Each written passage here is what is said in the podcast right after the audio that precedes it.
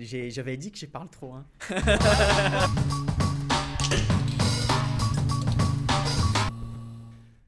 Ah non, c'est là-bas, moi. Non, oui, c'est là-bas. Salut à tous, bienvenue pour un nouveau podcast. Et aujourd'hui, on a le plaisir de recevoir Michael Ravaneda. Salut Michael. Salut, merci de l'invitation. Ça fait plaisir d'être là. Eh ben, ça fait très plaisir pour nous de te recevoir, vraiment. Donc, Michael a une chaîne YouTube qui s'appelle Club de Valeur, dans laquelle tu donnes des conseils sur les investissements financiers à long terme. Exact. Et que tu donnes énormément d'informations et d'aide à tous ceux qui souhaitent investir, se lancer, ou même des choses plus techniques pour ceux qui s'y connaissent déjà. Mhm.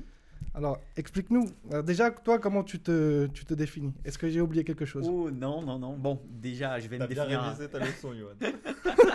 C'est bon, j'ai fait mon intro. je suis- C'est parfait, hein C'est parfait. C'est parfait.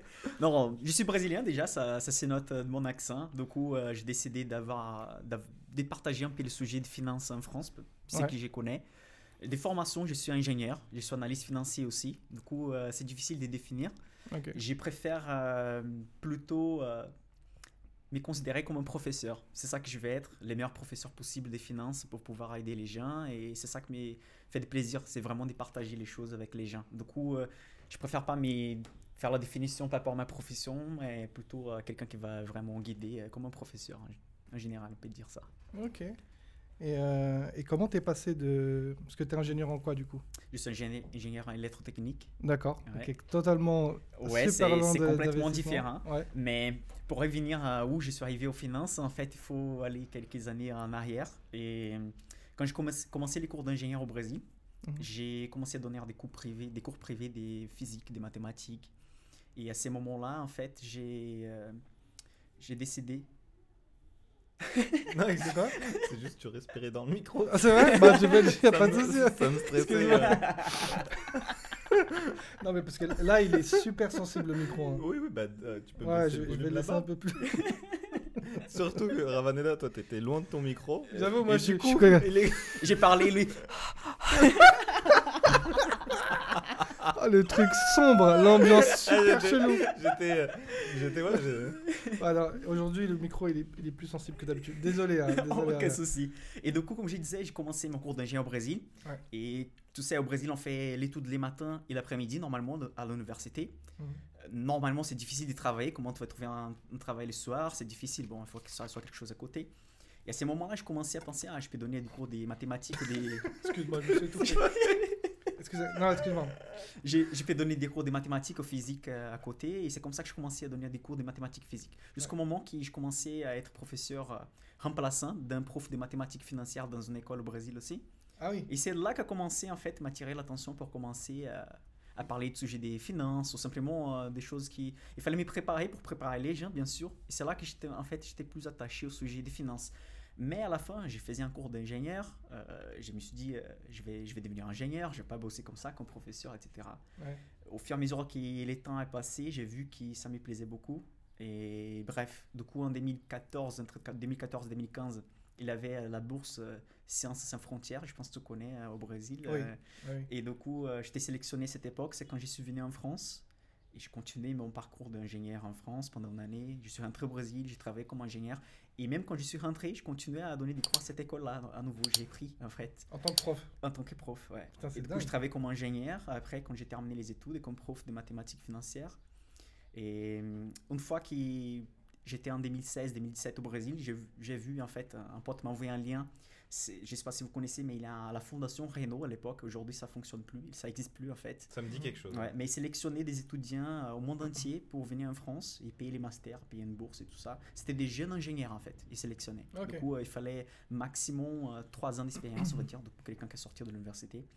Et du coup, euh, j'ai postulé et j'étais sélectionné, moi et des autres Brésiliens, en 2017. Putain, C'est dingue, mais il y a Ouais. combien de, combien de personnes là-dedans? Ah, mais il y avait plus de 1000 personnes qui ont Ah oui. participé au monde entier. Ouais. Et du coup, euh, il y avait trois Brésiliens, un Mexicain, euh, il y avait euh, des Marocains, des Algériens, il y avait des personnes, euh, des Coréens pour des autres masters. le monde entier, en fait. Le monde entier. Il avait un seul Français dans notre groupe. C'est Ouais, incroyable. il, était qui, euh, il avait 13 nationalités avec 19 personnes, si je ne me trompe pas. Du coup, c'était Ah oui, énorme. C'était énorme.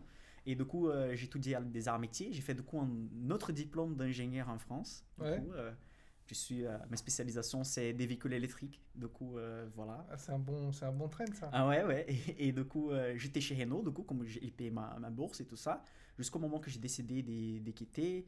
Du coup, j'ai changé de, de société. Et à ces moments-là, j'ai je vais dédier en fait ma carrière à, à la partie financière. Du coup, quand j'étais ingénieur, j'ai fait un parallèle mon diplôme d'analyste financier. D'accord. J'ai fait un parallèle ça. C'était entre 2018 et 2019 aussi que je commençais à penser. euh, Il y a vraiment, j'ai fait les diplômes. C'est un diplôme de, de la Société française d'analyste financier. Et du coup, j'ai fait un parallèle. Et bon, maintenant, je peux choisir dans quel domaine je peux travailler, mais je suis sûr que je vais rester dans, dans la finance. T'as des bons choix, hein. l'analyse. T'as Ouais. des, des bons choix à faire. hein. Et l'idée de la chaîne, l'idée de la chaîne, elle est. Tu sais, j'ai commencé, je pense, en novembre ou décembre 2019. Mais j'ai fait une vidéo, j'ai trouvé horrible. Et surtout pour parler en français, à l'époque, c'était un blocage énorme. Jusqu'aujourd'hui, vous allez voir pendant tous ces podcasts, j'ai fait plein des fautes. Et parfois, ça manque des mots. C'est pas grave. Tu parles Le très plus bien. important, ouais, tu parles vraiment bien. et Le plus important, c'est vraiment de le faire, quoi. De Du parler. coup, j'ai commencé à faire des vidéos, mais je trouvais la qualité de caméra, je savais comment me comporter, c'était trop. Vous savez, quand on commençait devant une caméra, c'est difficile hein, d'y Ouais. parler. euh, il n'y a pas une personne, il n'y a pas une réaction. Et quand dur. tu compares avec euh, comme prof, tu vois la réaction en direct de la personne, tu vois pas la ré- réaction, euh, c'est un peu chelou. T'as pas d'échange, ouais, ouais. aucun échange. Et du coup, ça se passait jusqu'à novembre, jusqu'à avril 2020. Du coup, euh, ça fait un an maintenant. que j'ai partagé très peu. Et à partir d'avril, j'ai commencé à partager. Pourquoi? Parce que j'ai attrapé les Covid. J'étais très mal. Avril très 2020? mal. Ouais, 2020. C'était Ah, tu l'as, tu l'as eu. Ah, Ouais, ouais, j'ai eu le le tout Covid. début. tout Euh, début. Et du coup, on n'avait pas trop d'informations. J'étais chez moi, j'étais Ouais. seul. Et du coup, je pouvais pas rentrer au Brésil, bien sûr, évidemment. Euh, je pouvais pas avoir de contact avec Oh. des amis ici. Et c'était. un- J'ai trouvé en fait la chaîne une façon de passer du temps. Du coup, c'est là que je commençais à partager des vidéos par semaine. Si vous remarquez dans les temps de ma vidéo, c'est Deux vidéos par semaine. Ouais, des vidéos par semaine. Et du coup, je commençais à partager plus ça. Et bon, après, bien sûr, euh, les Covid est passé, tant mieux. Et là, j'ai commencé à partager plus fréquemment des, des contenus euh, des finances. Et voilà, pour l'instant, c'est ça. J'essaye de, de partager le maximum possible des sujets des long terme, surtout. Je crois que tout le monde, peu importe la profession, peut investir à long terme et être gagnant à long terme. On a des historiques des, des siècles de ça dans la bourse. Si euh, juste tu respectes les bons principes d'être bien diversifié, de penser à long terme. Et c'est pour ça j'ai trouvé qu'on n'avait pas suffisamment de sujets, euh, surtout sur des chaînes françaises qui parlaient de sujets. C'est pour ça, moi, tant que Brésilien, mais analyste euh, Mm. financier en France, j'ai souhaité de partager un peu par rapport à les sujets. Donc ça, c'est intéressant. On, on- on est d'accord que celui qui veut s'enrichir rapidement en bourse, c'est impossible. Non, ça n'existe pas. On ne peut pas vendre des rêves. On peut euh, parler des rentabilités, euh, par exemple de Bitcoin, c'était la chose qui a, qui a eu la rentabilité plus folle le dernier siècle de l'histoire. Euh, mais si on va dans la bourse, c'est, si tu imagines qu'une une- une société dans la bourse, elle est cotée, on achète une action et ça c'est une partie de la société. Du coup, ils vont partager, en fait, si la société elle va gagner de la capitalisation dans la Mhm. bourse, elle va performer bien, elle va gagner, de- elle va gagner en fait plus de poids, on va dire comme ça, de la capitalisation. Elle va verser des dividendes vers les actionnaires. C'est impossible qu'une société, du jour au lendemain, elle, elle- puisse valoir euh, 100 fois ou 1000 fois. Du Ouais. coup, euh, ceux qui pensent que la bourse est pour le court terme, normalement, c'est ceux qui vont sortir de la bourse très rapidement avec des pertes et dire que la bourse c'est un casino ou quelque chose comme ça. Et c'est Ouais. exactement, euh, c'est exactement euh, le contraire en fait. Si euh, les dernières recherches, par exemple, euh, des études montrent qu'il y a beaucoup de pays, il y a beaucoup de pays, comme le Japon, comme la Suisse, comme les États-Unis, qui plus de 30 ou 40% des personnes ont en fait l'épargne investie en actions. Euh, ce soit en direct avec des actions qu'on achète avec un courtier, ce soit avec des plans de pension ou pour la retraite ou des fonds d'investissement, des formats indirects ou avec des ETF. Mais il y a plein de pays qui plus de la moitié même euh, de la population, elle est dans la bourse. Euh, L'Australie, le Canada, une bonne partie. Désolé de te couper, c'est quoi un ETF Parce que même moi là, je. Un ETF, euh, tu imagines que tu peux acheter une action comme Air Liquide, Danone Ouais. ou Renault. Un ETF, c'est un panier d'actions. D'accord, peux c'est un acheter- groupe euh, Ouais. d'actions. Du coup, c'est comme si tu peux acheter euh, les CAC 40, c'est l'indice des références français. Il est, à, c'est proportionnel les 40 sociétés, plus grosses sociétés françaises dedans. Si tu achètes un ETF CAC 40, c'est comme si tu achètes toute une partie des 40 principales sociétés françaises. Il y a ça pour euh, tous les indices, du coup. Tu peux faire ça pour les marchés américains, pour le Ça marché réplique, euh, mondial. ça réplique exactement le Ça comportement réplique. de ce... Si vous écrivez euh, CAC 40 sur Google, vous allez voir la courbe. Si Mhm. vous achetez un CAC 40, euh, ton épargne va faire exactement comme ça. Du coup, il va y avoir des, des hausses, des baisses, mais à long terme, normalement, on a, des, on a suffisamment des gains pour battre tous les autres types d'actifs. Et, et du coup, pour revenir sur euh, le fait que tu disais qu'il y a d'autres pays où les gens investissent beaucoup plus, comment t'expliques qu'en France, euh, parce qu'en France, les gens épargnent énormément. Oui. Les gens gardent de l'argent, ils conservent ça en banque, mais certainement sur des livrets. Mhm. Euh, comme, pourquoi t'expliques que est-ce que c'est culturel? D'où ça vient le fait qu'en France on n'investisse pas autant en bourse? Je pense que c'est complètement culturel. Au moins, toutes les lectures que j'ai faites par rapport à ça, ça montre que, que les Français, euh, c'est les peuples qui économisent plus, du coup, mettent plus d'argent à côté en Europe. Mais très peu de gens investissent vraiment sur des choses qui, sont, qui ont de la volatilité, en fait. Les Français, ils sont très attirés par l'immobilier, qui n'a pas trop de fluctuations en termes des prix. Euh, pour les métaux, euh, mais pas trop attirés par les actions, par exemple. Du coup, euh, c'est une question culturelle, mais je pense que ça devient aussi de l'éducation financière qu'on en est à l'école et tout ça. On nous apprend rien fi- financièrement. Exact, exact. c'est pas qu'en France, je pense que c'est un peu partout. Euh, Peut-être aux États-Unis, ils sont plus attirés parce que c'est un pays, euh, le capitalisme en soi, c'est quelque chose qui est dans la philosophie du pays, hein, liberté financière, etc. À part euh, les États-Unis, les autres pays, euh, les, types- les gens sont attirés plutôt pour. euh, c'est qui l'État en fait fait en sorte que les gens vont dans la bourse aussi, fait quelque chose pour incentiver. C'est comme pour la France maintenant, on a les PAX, les plans d'épargne en action. C'est une chose que l'État a fait, dit écoutez, si vous vous placez dans ce type de- de- d'enveloppe fiscale, vous, ach- vous achetez des actions, après de 5 cinq ans, après vous cinq ans de détention, il y a moins d'impôts, etc. C'est un- c'est un- c'est une façon que l'État. 225 000 euros. les- les- exactement. La limite la limite. Ouais, c'est un PA et un PAPME, les deux ensemble des 125 000 euros. C'est qui un PA, c'est 150 000 euros les, les plafonds. Du coup, tu peux mettre jusqu'à 150 000 euros euh, dans un PA et tu vas payer euh, 17,2% des- Au d'impôts bout de 5 ans. au bout des 5 ans, euh, sur la plus-value, bien sûr. Du coup, si tu as mis 100 Juste 000 les euros. T'investis toi hein? Non. Et il, a- il connaît bien les plafonds Non, c'est juste les impôts. Pareil pour les sociétés, c'est la même chose. Ah, c'est Euh, la même. euh, Ouais. Ok. Et sur un compte au titre, c'est un compte normal, euh, des- que tu peux investir dans la bourse, normalement c'est 30%. Donc ça tombe presque à la moitié si tu passes les 5 ans de détention. euh, Mais tu peux PA. faire pareil avec le PEA. Tu peux direct aussi. euh, en fait, il vaut mieux avoir un PEA pour. En tout cas, de mon. Non, oui, vas-y, hein. vas-y. Pour moi, il vaut mieux avoir un PEA. Et tu, même si tu veux retirer l'argent avant et que tu as fait des gains, bah, tu payeras la même chose que si tu avais un compte, euh, Un compte au titre. compte titre. titre. ouais. Exactement. Du coup, euh, si tu arrives à tenir 5 ans, tu payeras les 17,2% euh, sur les plus-values. hein. Il faut... Mais c'est ça, moi, la question. Par exemple, euh, c'est là où je ne savais pas. Il y a le PEA, euh, voilà, on va dire, on a mis 100 000 euros, euh, on n'a rien fait, et là, je veux rajouter euh, 20 000 euros. Est-ce que que c'est au moment où on verse l'argent, 5 ans, ou c'est. En fait, juste dès Ah. qu'il est ouvert, tu peux. Imagine, j'ai mis 1000 euros euh, quand j'ai eu 18 ans. Mhm. Est-ce qu'au bout de 5-6 ans après, si je mets 100 000 euros, au bout d'un an, est-ce que je peux récupérer les gains sans- Exactement, à partir du jour que tu as ouvert ton C'est- compte, ça commence à compter. Du coup, tout le monde qui C'est regarde ces bizarre. podcasts-là, C'est la- la- la à leçon pour- 18 ans. La leçon pour tout le monde qui écoute ces podcasts, c'est aujourd'hui, au maximum demain, ouvrir un compte PA, puis ça commence à compter les temps Ouais, de même si détention. vous mettez 100 euros. Et si vous pensez euh, que c'est difficile d'investir ou par où commencer, au moins, il faut ouvrir les comptes. Les comptes est déjà là, ça commence à compter les temps de C'est détention. la première étape. Et hein. après Ouais. la première étape, et pendant que vous allez apprendre, vous allez étudier un peu, euh, les temps commencent à passer. Et du coup, les 5 ans de détention, ça va passer plus rapidement si vous avez déjà les comptes ouverts. euh, Effectivement. ouais. et du coup, c'est beaucoup mieux. Et pour tous ceux qui commencent à investir, en fait, euh, je sais, c'est un peu complexe les sujets. Les gens pensent qu'ils jamais investi. Ils ont dit, Ah, qu'est-ce que je vais acheter? Je vais acheter des actions, des ETF, qu'est-ce que j'ai fait? Il faut juste garder en tête que l'investissement, tu peux commencer doucement. Pas forcément, tu es obligé de commencer avec 500 euros, 1000 euros, 10 000 euros, 50 000 euros. Tu peux commencer avec 100 euros par mois, avec, comme on le disait, des ETF. Il y a des ETF monde, du coup, tu peux acheter plus de 10 000 sociétés avec un seul actif. Du coup, tu peux acheter à 100 euros, 200 euros, 300 euros, on parle d'un Ouais. ETF. Tu investis au monde entier et voilà, avec un- dans un compte PA par exemple. Et du coup, c'est pas très complexe dans ce sens-là. Si tu veux investir de forme passive, passive, c'est dans ce sens que tu vas acheter quelque chose comme des ETF qui vont avoir plusieurs actifs dedans. Il y a aussi les investissements actifs qu'on va acheter directement des actions. Mais justement, moi j'ai cette question où, euh, ok, tu vas investir 100 euros par mois. Mhm. Tu arrives à l'année à 1200 euros. Mhm. Tu vas économiser ça pendant 5 ans. Mhm. Bah, ça va faire que 6000 euros. Je veux dire, avec ces 6, allez, 6000, peut-être avec les plus-values 7000. Mhm. Je veux dire, à quel moment tu décides, je les sors? À quel Ah. moment tu te dis, bah j'ai cet argent de côté, bah je vais l'utiliser? Tu vis des, non, En tu fait- vis des dividendes, non? Tu... Non, tu, tu vas avoir euh, des miettes euh, par an.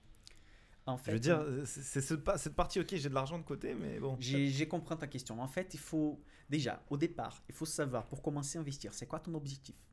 Parce que si tu ne connais pas ton objectif, tu ne connais pas ton horizon d'investissement. Par exemple, moi, j'investis pour arriver à la retraite ou arriver à, on va dire, la liberté financière. Quand mes, mes investissements vont me rapporter tellement de dividendes que je peux plus travailler. Ça, c'est tellement difficile, c'est qu'il y a une petite partie de la population qui peut les faire avec un salaire euh, normal. Moi, je viens d'une famille très modeste brésilienne. Vous pouvez imaginer que je suis loin de ça encore. Mhm. Et euh, ça, c'est le cas même pour les gens qui sont nés en France, pour les gens qui travaillent tous les jours euh, dans un CDI, etc.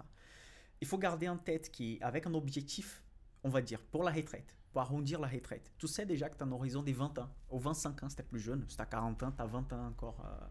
Et là, tu sais en fait que cet argent, ça va servir à arrondir la retraite à la fin de ta vie. Si tu sais que tu dois en fait apporter ton immobilier, un bien immobilier d'ici 5 ou 6 ans, tu peux investir dans la bourse aussi. Il faut juste faire attention. Une crise mondiale peut arriver, on ne sait pas quand. Et en fait, euh, imagine un mois avant de payer euh, le- les montants que tu veux donner euh, pour l'immobilier, cet argent va, va couler un peu et il faut attendre.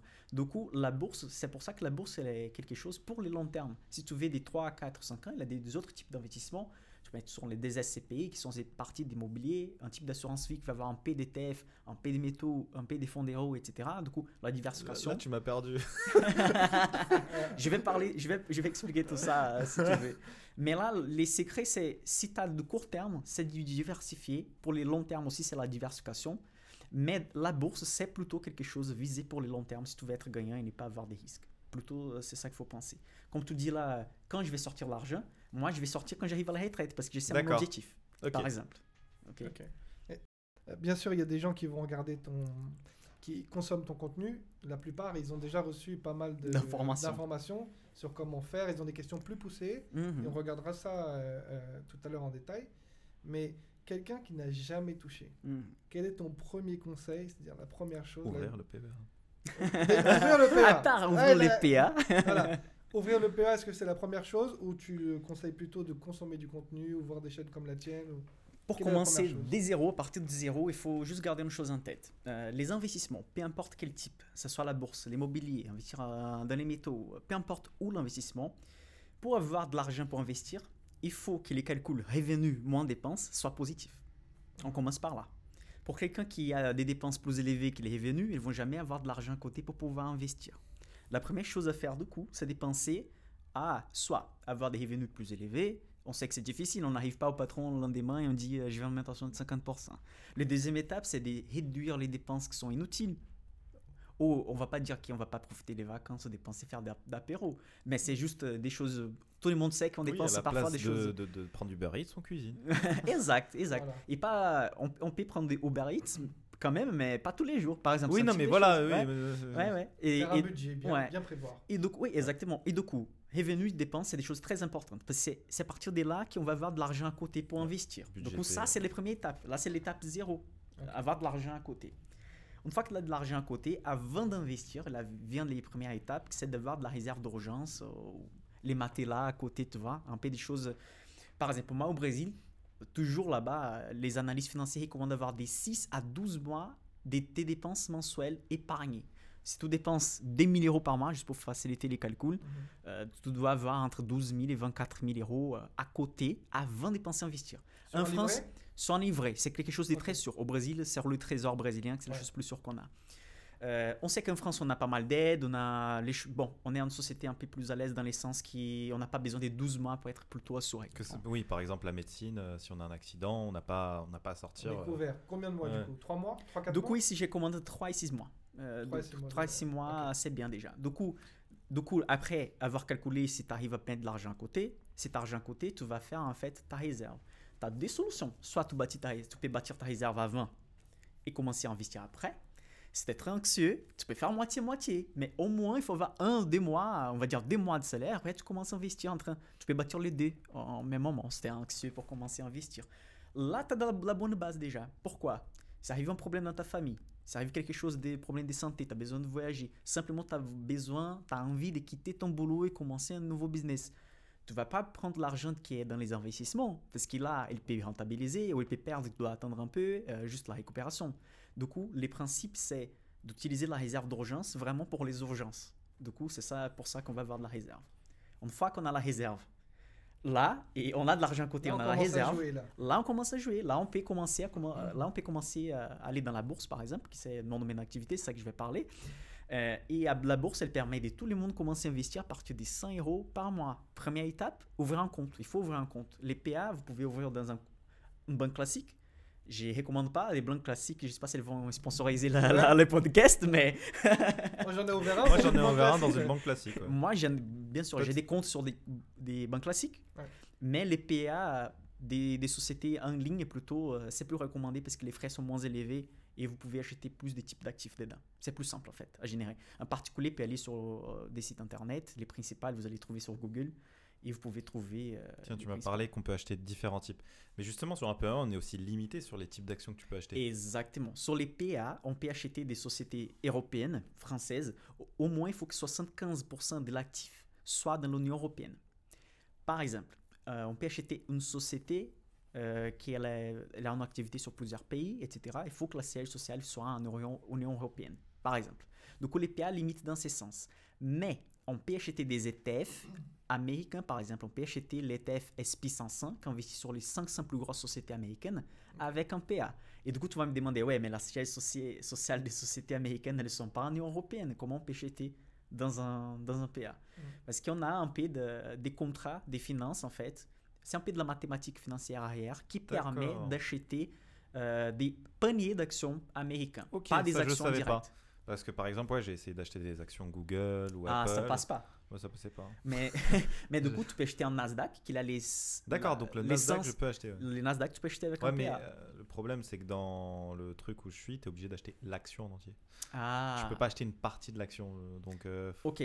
donc Mais- si je veux acheter le CAC 40, il faut mettre les 6000 euros. Du coup, je vais pas acheter. de- Mais tu peux acheter un ETF CAC 40 avec ton PA, par exemple. Oui, oui, bah oui, Ouais, c'est normal. Après, là, on se dit- c'est français, quoi. Oui, c'est français. Mais oui, mais avec un SP, un Nasdaq, tu peux acheter du coup avec ton PA. Euh, Ouais. Parce qu'en fait, les principales sociétés françaises qui vont. Parce qu'imaginez, c'est quoi un émetteur d'ETF C'est quelqu'un qui va manager en fait le- l'ETF. C'est l'Ixor et Amundi, les deux principales qu'on a en Europe. Et du coup, c'est qu'ils vont faire. Ils vont acheter, euh, les ETF, je vais résumer, hein, il y a plusieurs types d'E- d'ETF, comment ils font les managements et tout ça, mais je vais résumer pour que ce soit simple. Si on achète les CAC 40, ils vont acheter, on va dire, euh, proportionnellement les 40 sociétés et mettre dans ces paniers. Et du coup, ils vont, si la- l'action va monter, ils vont acheter un peu plus de celles qui ont monté, celles qui vont, vont perdre, ils vont vendre un peu. Du coup, ils vont essayer de respecter euh, cette courbe-là. Pour les États-Unis, du coup, euh, ils essayent de faire pareil pour les Nasdaq aussi. Et du coup, on peut suivre en fait cette courbe-là. Et tu peux acheter un- avec des ETF avec un PA. Et tu peux même diversifier niveau monde. Tu peux acheter euh, de l'Asie, par exemple. Un pays émergent de l'Asie avec un PA. Tu peux acheter des États-Unis. Tu vas acheter des actions ou des ETF européens. Et tu vas être bien diversifié.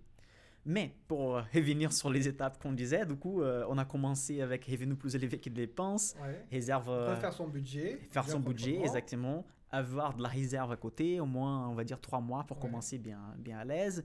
Choisir un, cour- euh, un courtier en ligne, du coup, pour ouvrir un compte PA et un compte titre.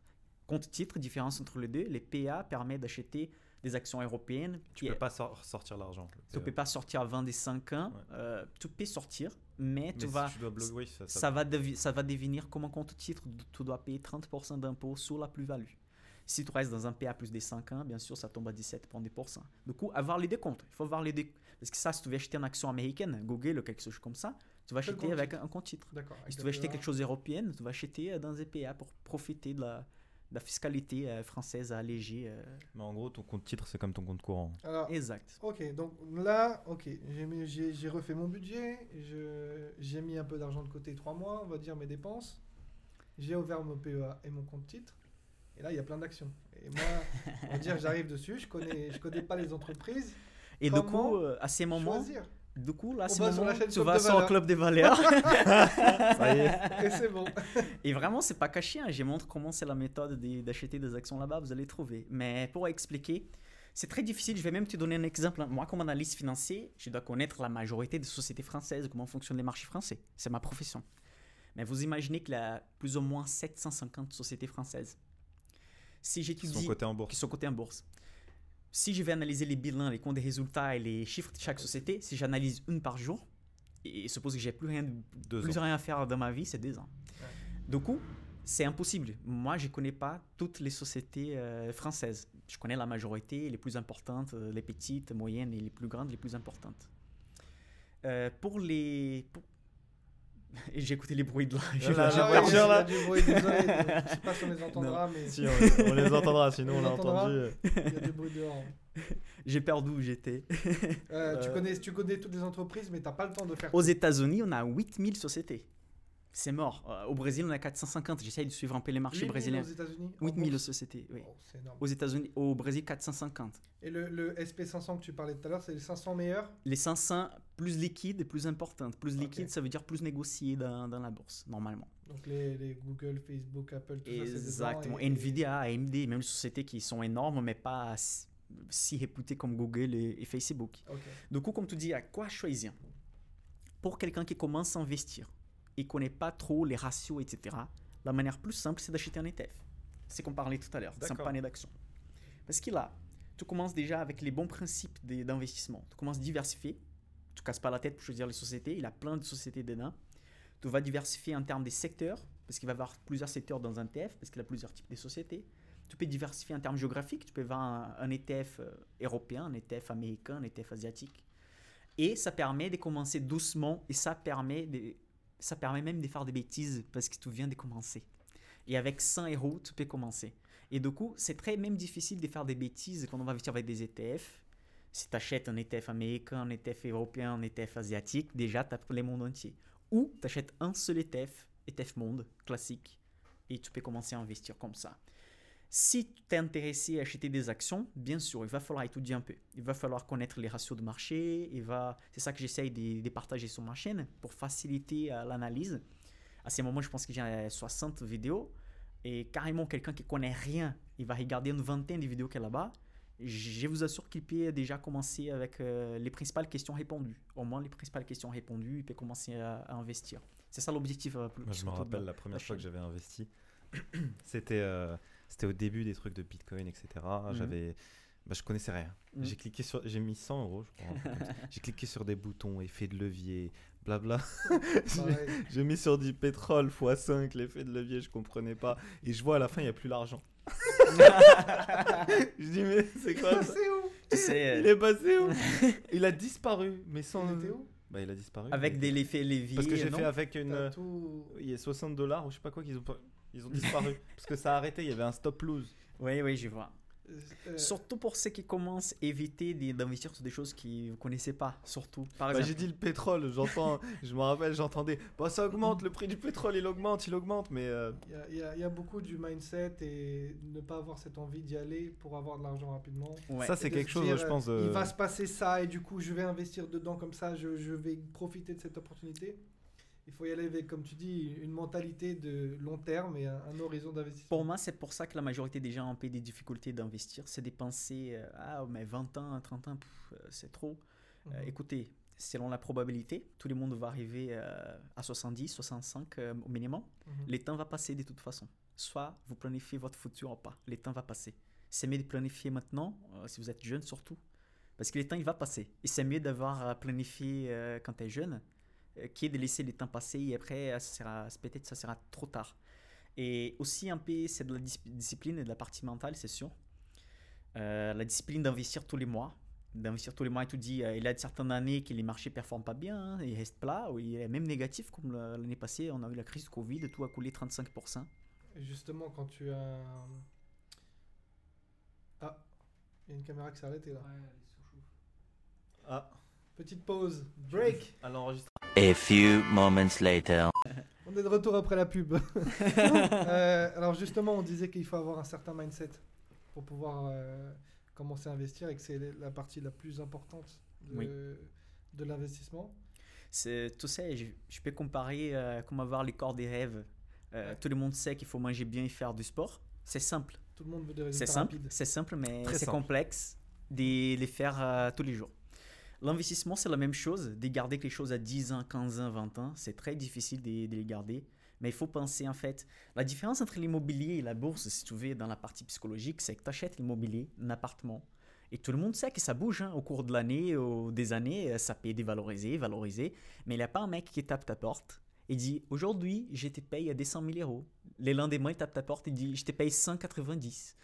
Et il tape ta porte, il te dit je te paye des T'es 150. pas tenté. En Ouais, fait. mais il y, a- il y a quand même un rapport différent, je trouve, à l'immobilier où on dit, euh, quand même, on te promet de, en fait, de ne pas sortir d'argent de ta poche. C'est-à-dire que tu vas faire un prêt, Mm, allez, peut-être un petit apport, euh, voilà, mais après, euh, euh, il y a un locataire qui paye en fait ton crédit. Oui. Alors que là, il y a un effort à faire, c'est-à-dire où tu vas chaque mois sortir, je sais pas, 300 euros. de- de- Je suis 400 d'accord. Une chose que l'immobilier lui permet, c'est en fait de la place de payer les loyers, par exemple, c'est de payer les crédits et simplement vous allez habiter euh, chez toi. Du coup, l'effet de levier de l'immobilier, c'est moins dangereux. Mais euh, sur la bourse, on va pas utiliser des leviers euh, si tu veux vraiment investir à long terme euh, avec peu de risques. Mais je suis d'accord avec toi que l'immobilier, c'est intéressant pour ceux qui vont commencer ou, ou se bâtir un, un par- un- un patrimoine. Mais je dirais pas que forcément il faut commencer par l'immobilier. Je vous donne un exemple à moi-même. Moi, je suis parti de mon pays, je suis là à ces moments. En France, j'habitais à Rouen, j'habitais à Paris. Après, je suis allé à Lille. Après, je suis, venu- euh, je suis allé à Paris à nouveau. Après, euh, actuellement, je suis à- dans la région de Versailles. Mhm. Euh, Est-ce que si j'avais une maison, j'allais risquer, euh, changer de boulot, être dans mes projets? Je ne sais pas. Je ne suis pas préparé pour avoir dans l'immobilier parce que je pense que j'ai plein d'opportunités qui vont me faire déplacer. Euh, mais pour les gens qui souhaitent commencer, ils savent qu'ils vont rester dans un endroit, c'est intéressant. Ou quand vous allez arriver dans une situation économique euh, personnelle, que vous allez dire je préfère rester tranquille maintenant, là c'est mon boulot, c'est ici, je vais rester. Là, ça peut être les moments. Moi, je parlais justement d'un investissement locatif et pas d'un investissement, euh, enfin, juste pour que tu vives dedans. Ok, justement, tu t'achètes l'appart ou l'immeuble et euh, Ah, euh, pour mettre des locataires justement dessus. Dans ces cas, je suis complètement d'accord avec toi. Ça permet d'avoir un levier que tu utilises la banque en fait, qui va fournir Oui. l'argent, et tu, tu utilises la banque pour payer en fait tes premiers investissements. Je suis complètement d'accord. Il faut juste garder. un- final, le loyer, en fait, c'est le- réellement l'argent que tu gagnes parce que Oui. les 700 euros qui te permettent de rembourser le crédit, à la fin de ton crédit, bah, tu as une maison à, je sais pas, 150 000 euros, un truc Ouais. comme ça. Et mais peut-être c'est pour ça que les gens ont, ont peur de la bourse. Parce qu'en fait, ils vont comparer avec l'immobilier dans les sens qui, comme j'avais dit, il n'y a pas quelqu'un qui tape ta porte. Par contre, les actions, tu vois tous les jours sur ton écran si tu veux les prix des actions. Ouais. Et ça valorise, ça dévalorise, tu es tenté à vendre, bien, etc. ouais. Et, et- et ça, Ouais. justement, par rapport au fait que bah, tous les jours, tu, tu vois, tu consultes, c'est sûr, c'est quelque chose qui fait partie de ta vie. Mm, Oui.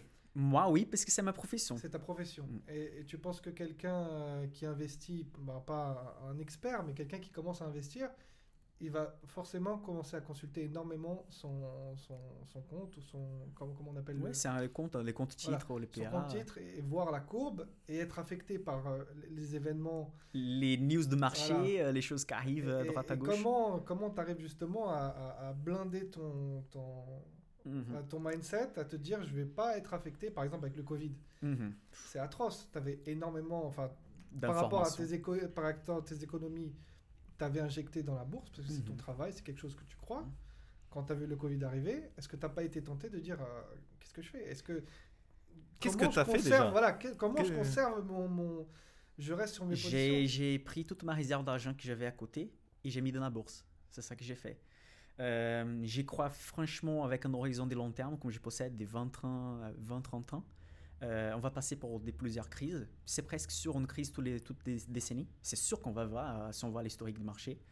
Et comme vous voyez, euh, de 2001, après 4 ans, c'est passé. 2008, après un an, c'est passé. Covid, maintenant, le les marchés déjà ça, dépassé Oui, les c'est- maximums. c'est- Euh, on n'est pas pas dire qu'on va avoir un autre d'ici 2 ou 3 ans, mais c'est un horizon d'investissement. Ces shoots, tu regardes la courbe, elles sont C'est du pain négligeables. béni. C'est c'est du, qui est de court terme. C'est qui est de, de court terme. Est-ce que, que pour quelqu'un qui s'y connaît en bourse, est-ce que ce moment-là où il y a une crise, tu te dis, bah, c'est, c'est- vous êtes prêts J'imagine que Mais toutes les t'étais personnes qui s'y serein quand même? Voilà. Oui, T'étais mais. prêt mais- à- à- Ouais, vas-y, euh, Yoann. Enfin, t'étais pas après au, au Covid, mais quand c'est arrivé, est-ce que, tu- est-ce que avant tu te disais si un jour il y a une crise euh, économique, parce qu'on en parlait avant le Mhm. Covid, on Oui, parlait d'une on crise parlait économique, déjà, mais ouais. rien à voir avec le Covid. Oui. Est-ce que toi tu te disais le jour où ça arrive, je suis prêt et j'irai dans tel et tel investissement C'est sûr, c'est sûr. Mais pour arriver à ces moments-là, il faut avoir déjà un peu de mindset, un peu de l'expérience. Comme tu disais, pour quelqu'un qui vient de commencer, comment tu sais euh, gérer toutes ces bandes d'informations qui arrivent à droite à gauche?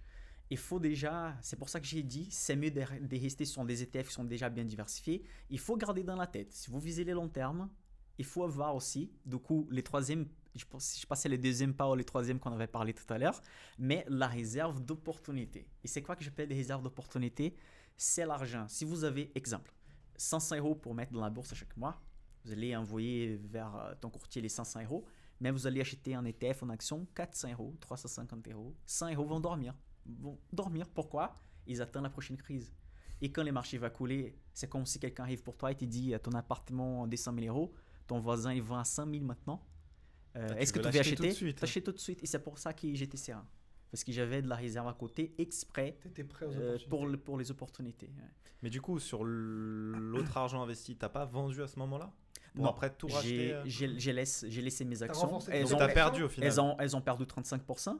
J'ai renforcé. Une fois, que- et quand on renforce, c'est la, bon, c'est de la mathématique là, mais une fois que tu renforces quelque chose, on suppose j'avais des actions que j'avais achetées à un prix des 100. Elles sont descendues à 60.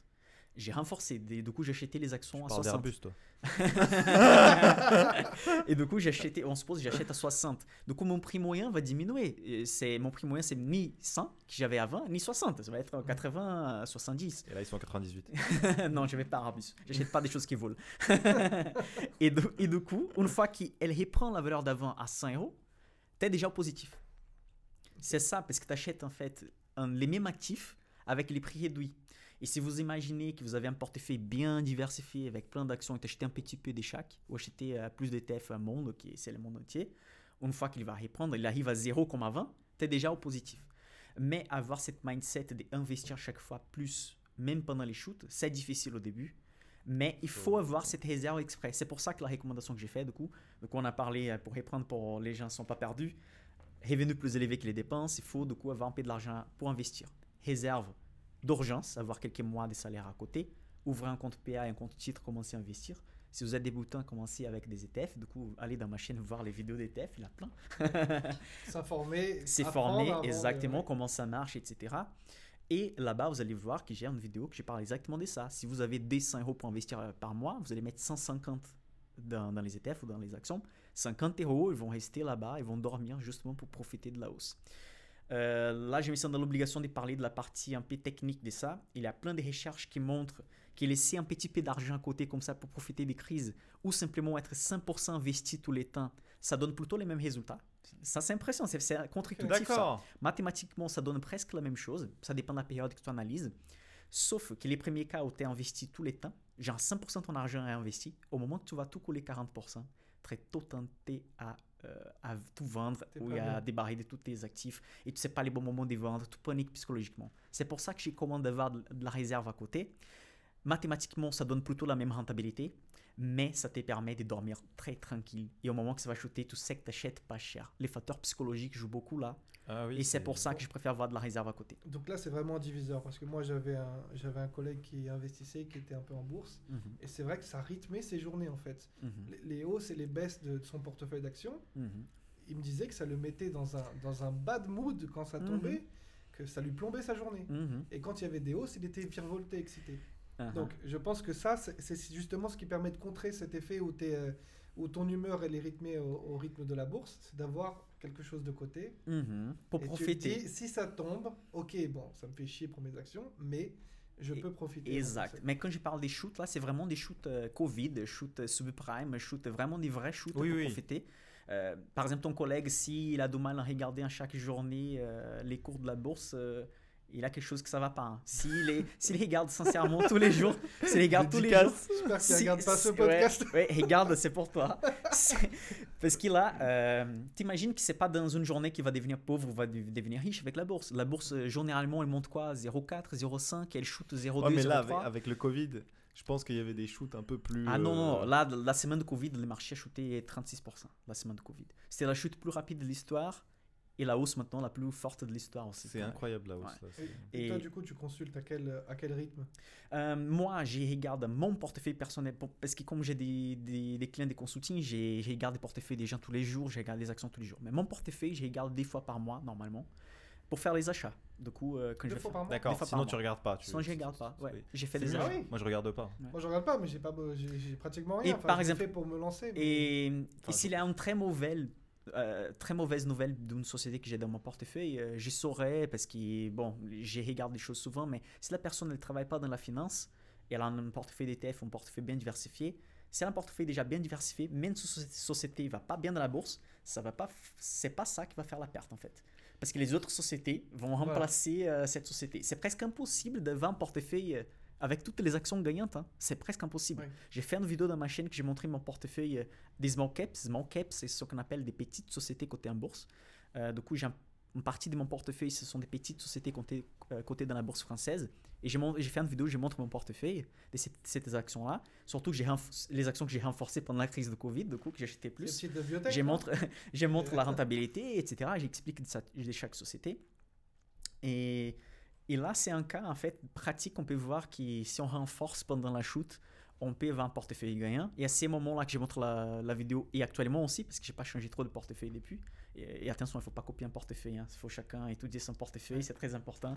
Il faut Ouais. pas copier parce que moi j'ai acheté ça fait des ans, vous allez jamais avoir jamais avoir les mêmes actions avec au même prix que j'ai acheté. Vous voyez, il y a une grande nuance là.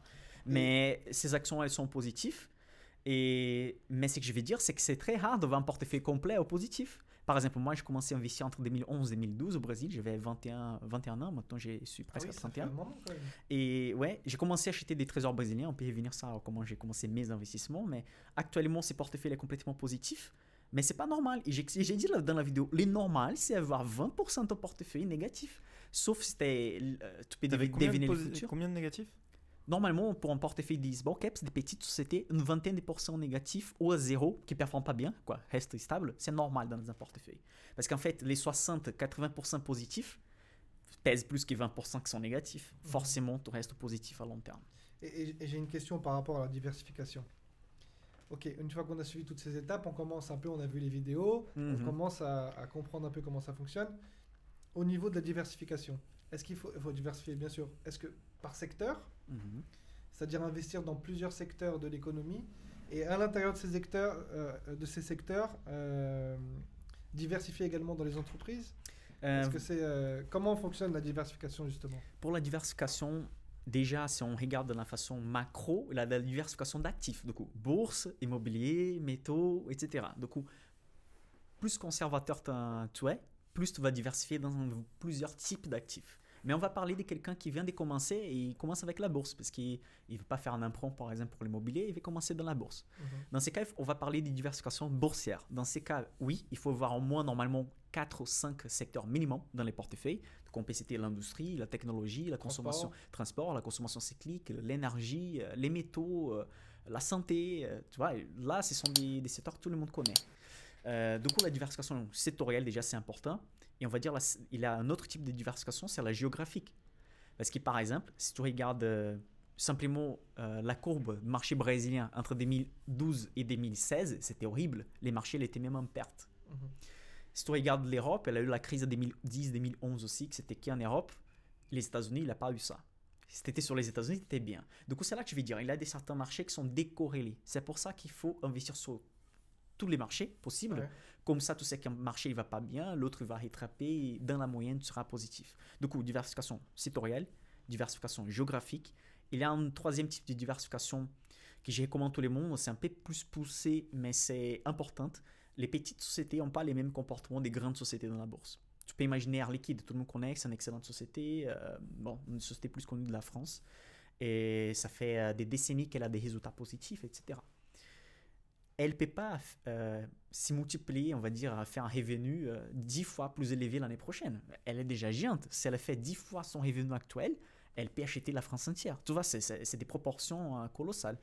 Mais une petite société qui vaut 50 millions dans la bourse, pour aller à 500 millions, faire 10 fois, il faut qu'elle trouve des 3, 4 clients, des plus, par rapport à ce qu'elle possède.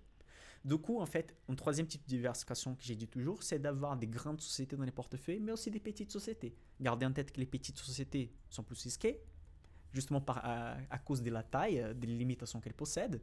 Mais euh, si tu regardes en fait les courbes des grandes sociétés dans la bourse et des petites sociétés, dans des plages de 10 ans ou plus, les petites sociétés surperforment les grandes sociétés, car elles ont potentiel, hein, comme j'ai dit, elles peuvent doubler plus facilement. Aussi, elles peuvent euh, faire faillite plus facilement, mais à long terme, elle va gagner des grandes sociétés. Mais il y a des certaines périodes de 3 à 4 ans que les grandes sociétés quand même surperforment les petites sociétés. Du coup, si tu crées une co- décorrélation entre les grandes et les petites aussi, dans la moyenne, tu es plus positif que quelqu'un qui possède qui a liquide total dans les portefeuilles, par exemple. Ok, donc secteur, taille d'entreprise, les types. Exactement. Et la pays, géographie. Et la géographie. Ça, c'est une diversification. euh, Il y a beaucoup, ouais, beaucoup de paramètres dans la diversification et justement, ouais, euh, Moi, je pensais, oui, c'est juste euh, une société A, une société B, une Mm. société C, genre Air Liquide, Airbus, euh, qui sont dans différents domaines.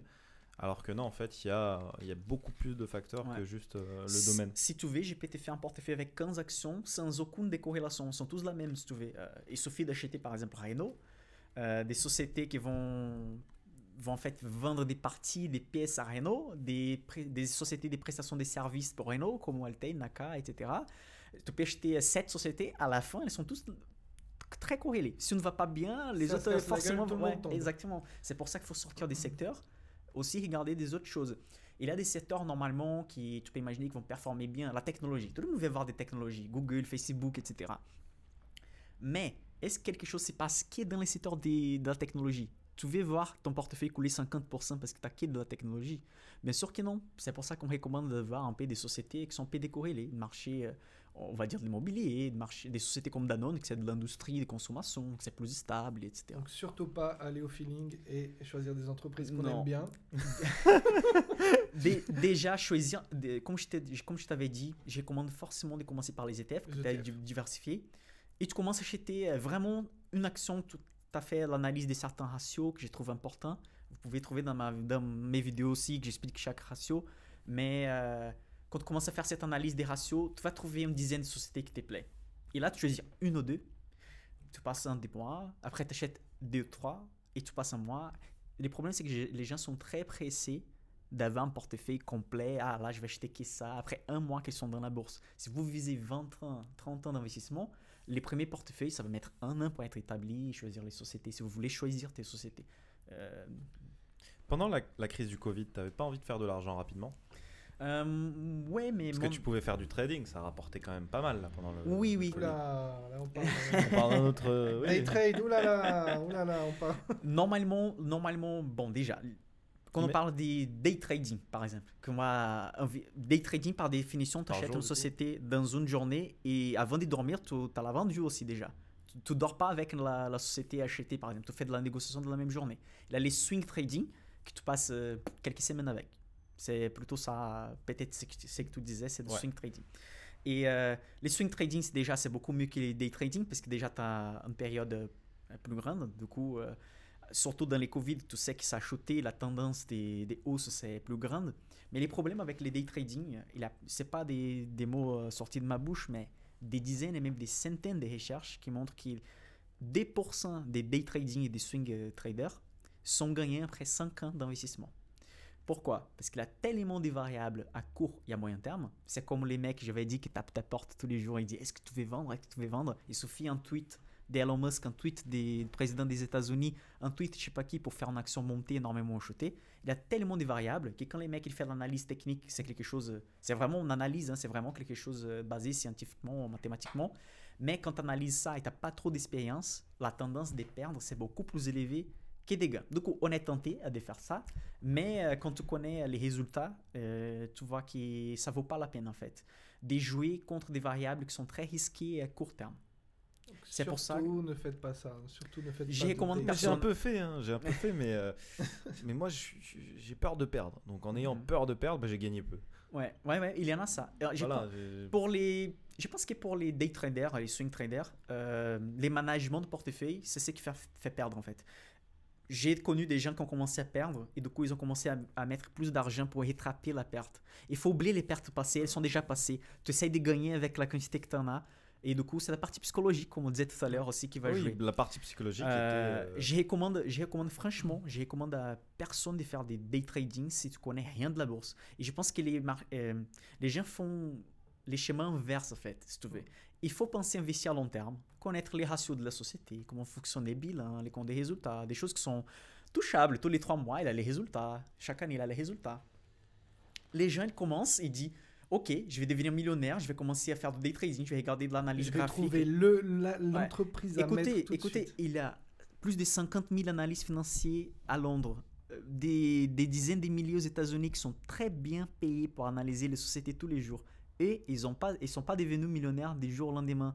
Toi, tu vas devenir millionnaire du jour au lendemain. Il faut juste bah, réfléchir un il peu à faut, ça. Il faut bien faire de l'espoir. C'est- PEA, ça y est. C'est franchement, Il y a pas euh, d'argent facile. ouais, il n'a pas d'argent Non, facile. Il n'a c'est- pas d'argent facile. Et, euh, et ben justement, en parlant de, de- de choses à ne pas faire, qu'est-ce que tu as fait au départ? Est-ce que tu t'es déjà cassé la gueule au départ Ah, mais la- Comment ça s'est passé? Une des premières astuces que j'ai passées là, que j'avais pas fait, c'est de la réserve d'urgence à côté. Il y avait un moment que j'avais besoin pour des choses personnelles, des- de l'argent. Et j'ai pris mon argent qui était très bien rentabilisé dans un investissement. J'ai eu besoin d'utiliser.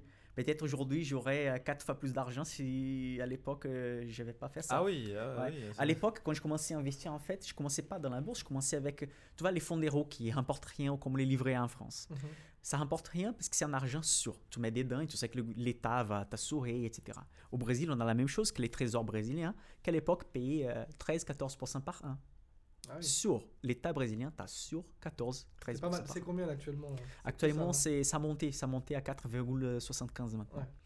Et euh, parce qu'elle a descendu presque à zéro, maintenant il a, Ah oui. elle a monté un peu. ouais. C'est qu'à 14%, t'as envie de. Et envie du, coup, hein. et du coup, bon, je vais pas rentrer dans les détails, mais si tu achètes un trésor, une partie de trésor à 14%, euh, et qu'en fait les États ils, vont, ils, vont, ils vont décider de faire shooter encore les taux, euh, la partie que tu as achetée à 14%, ça commence à se valoriser aussi. Du coup, tu gagnes encore plus, tu vois. C'est pas plus 14, mais c'est 18, 19, pour résumer. Ah oui. Ouais. Et du coup, ça, ça veut dire que tous les 3 ou 4 ans, tu doubles l'argent que tu avais mis. Oh. C'est- pour ça qu'au Brésil, on disait que c'était les, pays, hein. les pays des rentiers. Si tu avais 1 million de reais, c'est que c'est à l'époque, c'était 200 000 euros, Ouais. euh, tu peux arrêter de travailler. Dire que ça vaut moins aujourd'hui. Et, mais ça, ça durait entre 2011, euh, 2015, 2014. Et c'est là, en fait, que j'ai eu besoin de, de l'argent. Parce que, bon, à l'époque, j'étais étudiant aussi. J'ai travaillé comme prof des, mathématiques à côté. Ce n'était pas, pas énormément d'argent que j'avais. Mais j'ai fait la bêtise de tout investir, par exemple, dans les trésors, un peu avant de commencer dans la bourse. Et j'ai eu besoin de l'argent. Là, je vous assure que ça, c'était encore là-dedans à 18%, même que c'était pas énormément d'argent. Euh, après 10 ans, ça fait 7-8 fois la quantité, hein, 20% par an, c'est c'est énorme. On va dire dans le long terme, pas dans 10 ans, mais avec mon horizon des 30 ans que j'en ai là, ça fait énormément d'argent. Là, c'est une erreur classique. Ne pas faire la réserve, c'est un, une erreur Mais classique. t'aurais pas pu mettre aussi autant d'argent au final en faisant ta réserve. Mais voilà, là, je veux dire. euh, Là, euh, c'est là c'est les, les- l'émotionnel, ça jouait. Tu dis, ah, je sais que c'est sûr euh, là-dedans et je vais laisser. Une fois que tu prends l'argent, même que l'argent c'était sûr, c'était pas dans la bourse, c'était dans un trésor comme livret. Mais tu perds les rendements. Une fois que j'ai vendu à 19-18%, quand j'ai, après en 2015, 2017, euh, 2017, 2016, elle était, elle était plus à 14. Elle était, à, on va dire, 7-8. Du coup, euh, tu vois, ça perd énormément.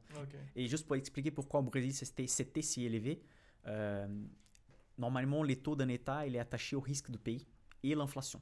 Comme l'inflation au Brésil c'était des 4-5%, ça veut dire que tu laisses ton argent chez toi l'année prochaine, c'est comme si tu as perdu 5 ou 6%. Il vaut plus rien. L'État il est presque obligé de te dire ok on paye au moins 5-6%.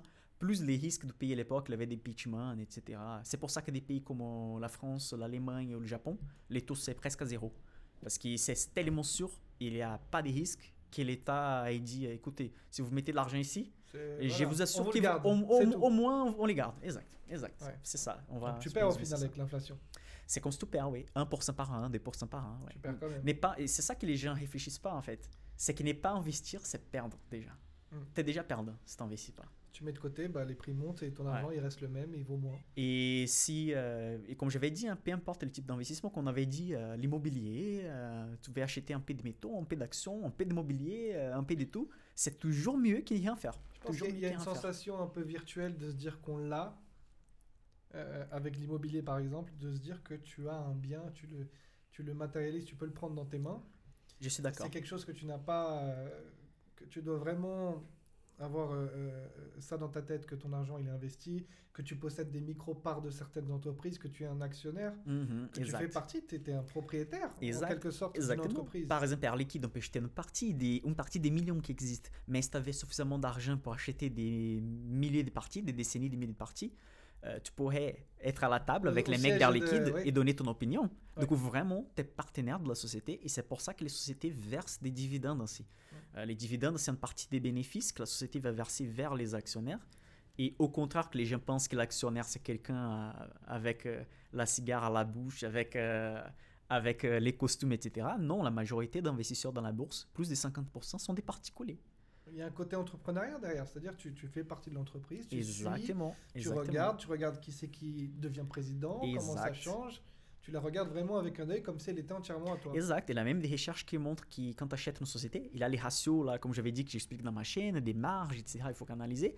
Mais c'est déjà montré que si tu achètes une société où les présidents il joue sa peau, ça veut dire son salaire il est attaché aux, euh, aux actions, ça veut dire si la société gagne, son salaire va être attaché à ses gains.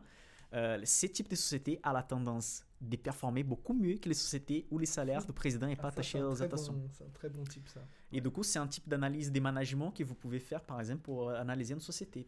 Les, les ex-PDG des L'Oréal qui viennent de sortir de son poste, par exemple, il a une fortune de 400 millions d'euros maintenant en actions de L'Oréal. On ne va pas entrer dans les sujets c'était juste qu'il gagne autant ou pas, mais la société, elle n'a jamais performé si bien depuis euh, des décennies. Et lui, il a fait ça. Et du coup, ses salaires, son salaire, il était attaché à des actions, options d'actions de L'Oréal. Ça veut dire, si tu performes bien comme ça, tu gagnes, euh, on va dire, euh, une certaine quantité d'actions. Si tu performes encore mieux, euh, plus d'actions. Au résultat. Au résultat. Et Au du coup, mérite, les mecs, ils travaillent euh, euh, ouais. 24-24, essaient d'économiser et faire les choses pour justement gagner. Du coup, euh, il a tous ces côtés qui étaient partenaires vraiment de la société. C'est pas un chiffre qui bouge dans l'écran.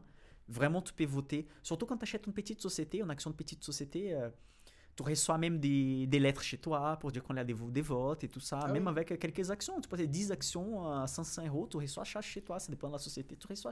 Et- Euh, ces types des, des lettres déjà. Et tu penses que ça aide justement à quelqu'un qui veut monter sa propre entreprise? Le fait d'être dans cet univers de bourse, à regarder d'autres entreprises, ça l'aide à peut-être à mieux penser à comment faire ses propres investissements, prendre ses propres décisions?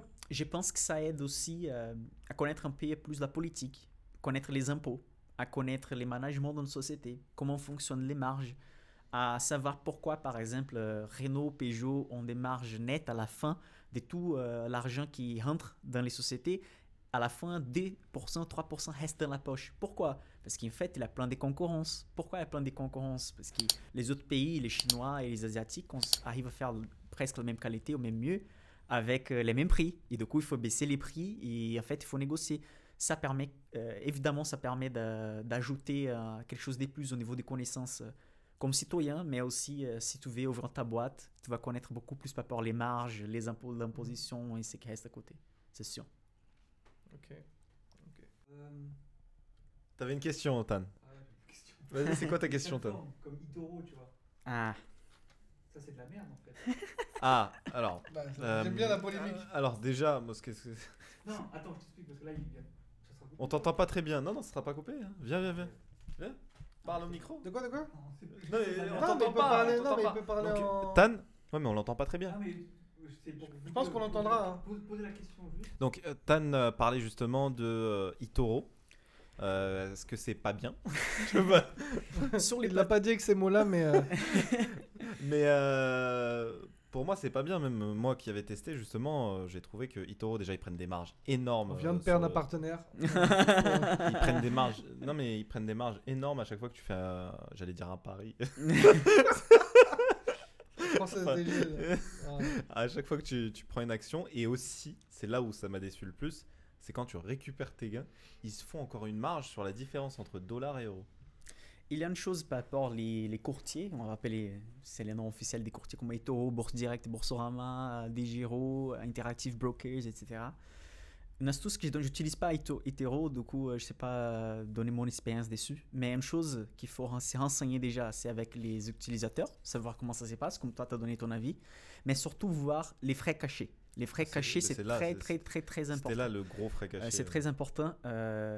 J'ai plusieurs comptes, même des comptes que j'utilise pas. Par exemple, j'ai un compte Degiro parce qu'il il a certains actifs d'ETF, surtout qui sont pas disponibles sur certains euh, courtiers, ils sont disponibles sur des autres. Du coup, comme j'ai fait les portefeuilles des clients, il faut que j'aille les comptes pour voir si sur son courtier c'est disponible l'action, les choses que je veux qu'il achète. Euh, mais regardez, les frais cachés, c'est le plus important. Pour euh, être sincère, les choses qu'on sait qu'il n'y a pas de frais cachés, Bourse Direct, Boursorama sont les deux euh, principaux courtiers de la France. J'ai fait aucune publicité, j'ai pas des choses derrière. Mais Ah, moi- je suis chez Boursorama, moi, je suis chez. Shell, euh, Et euh, les deux, les deux euh, des prix, ont des ont pas des frais cachés en fait. C'est très clair, euh, c'est que tu payes dedans et voilà. Sur Boursorama, tu peux prendre des bitcoins? Boursorama, non, tu peux pas prendre des bitcoins. Sur eToro, ils- même c'est, je suis même pas sûr que c'est vraiment un broker. Je crois que eux, ils achètent eux-mêmes leurs trucs et ils Mhm. vendent à l'intérieur eux-mêmes, genre leur, Je leur propre truc. Vois. Donc ils t'autorisent aussi à acheter des bitcoins, euh, le pétrole, tout. euh. Ouais, je vois les. Ils donnent un peu trop de liberté peut-être à ceux qui viennent de débuter quand même, parce que quand tu es sur euh, Bourse Direct et Boursorama, Il a un questionnaire, Un pour voir si ouais. tu peux acheter toutes les J'ai choses. tout raté. hein. Ouais. J'ai j'ai tout raté. Là, il m'a dit vous allez être. euh, tu sais, il te laisse pas, tu sais, il te, Ouais, peu. vois, je vois. Un autre jour, j'ai ouvert un, j'ai un compte Intera- Interactive Brokers américain, quand j'étais au Brésil encore. J'ai ouvert la version européenne.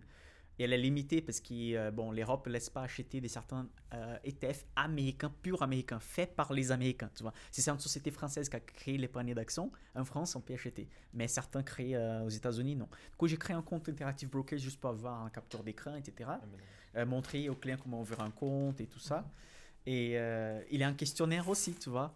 Et du coup, euh, mais un questionnaire euh, géant en fait. Il faut remplir euh, une vingtaine de questions pour être sûr que tu peux acheter quelque chose. Euh, des plateformes hétéro, hétéro et des autres, euh, peut-être très euh, à fond comme ça. Je conseille de toujours penser aux, aux frais cachés surtout et parler avec les gens qui ont, qui ont déjà acheté Et- avec certains courtiers. J'ai une question justement. Ouais, imaginons, j'ai pas envie de me lancer dans la bourse. Ok. Je veux que quelqu'un. Par contre, l'investissement, ça m'intéresse, mais je veux pas le faire moi-même. Mhm.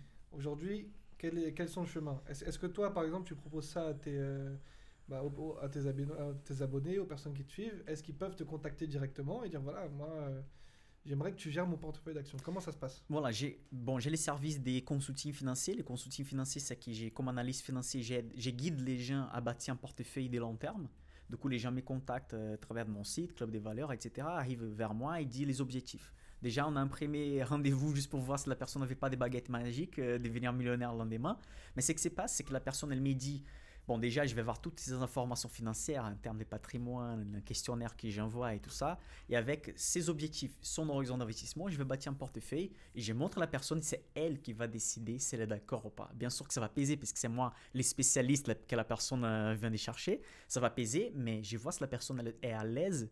Et normalement, elle va être à l'aise parce que comme j'ai toutes les informations financières personnelles, je fais quelque chose plutôt adapté, personnalisé. Euh, pour une personne qui ne veut pas casser la tête, du coup, c'est pas ces cas-là parce que consulting, après, j'ai fait les portefeuilles pour que ça soit le plus facile possible pour que la personne puisse gérer par soi-même. C'est l'objectif que la personne euh, gère par soi-même. Je ne prends pas les mots de passe, euh, quel que soit. C'est la personne qui investit. Si la personne ne veut pas casser la tête, elle veut investir, par exemple, dans la bourse, mais sans casser la tête, même ne pas acheter des ETF, une façon d'investir, c'est aller dans des fonds, euh, acheter des fonds d'investissement. Du coup, quand même, tu as besoin d'aller une fois par mois et acheter la part, mais c'est quelqu'un, un gérant, qui va prendre soin de ton investissement. Il y a plusieurs, des centaines à Paris. Ch- chacun va être spécialisé sur un type de marché, les marchés entiers, les marchés français, européens, etc. Il a des, comme partout, il a des excellents fonds, il a des excellents qui ont des performances horribles, et même en particulier comme nous, achetant des ETF, arrive à battre la rentabilité de certains fonds qui ont des spécialistes dedans. Par contre, il y a là une dizaine à Paris, avec des bonnes personnes dedans, des gens vraiment qui savent ce qu'ils font, avec des stratégies et disciplines, qui arrivent à battre les, indices des ETF, par exemple. Si l'ETF fait 10%, ils arrivent à faire 14% toutes les années. Euh, une contrainte, c'est juste que les frais sont plus élevés. Du coup, euh, tu dois payer, euh, bien sûr, hein, il y a quelqu'un qui prend soin de ton argent, tu dois payer 1% à 2% et par an. C'est qui euh, va en fait diminuer beaucoup ta rentabilité de long terme. Parce que 1-2% par an en intérêt composé, parce que ça commence à s'accumuler d'année Mhm. année, ça fait diminuer beaucoup la rentabilité. À la fin, acheter des ETF par toi-même et investir dans un bon fonds d'investissement, ça donne presque la même chose. Il n'y a rien de mieux que prendre soin de son épargne par soi-même. Il faut juste au début passer un peu de temps pour te former un peu, etc. Mais ça se paye. Ça se paye en termes des frais que tu vas payer à quelqu'un. Si tu n'as vraiment pas envie, pas envie, aucun envie, tu peux aller dans des fonds d'investissement. Euh, ça sera la une manière aussi facile.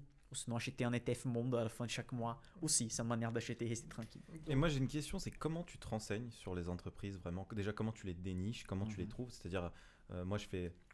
Ah, je connais Air France, je connais Airbus. euh, Non, oh, ils on ont a bien tendance à baissé. euh, ouais, on- ouais. ce qu'on connaît en fait, on va sur ce qu'on connaît. euh, mais et même le reste, comment le dénicher en fait? Mhm.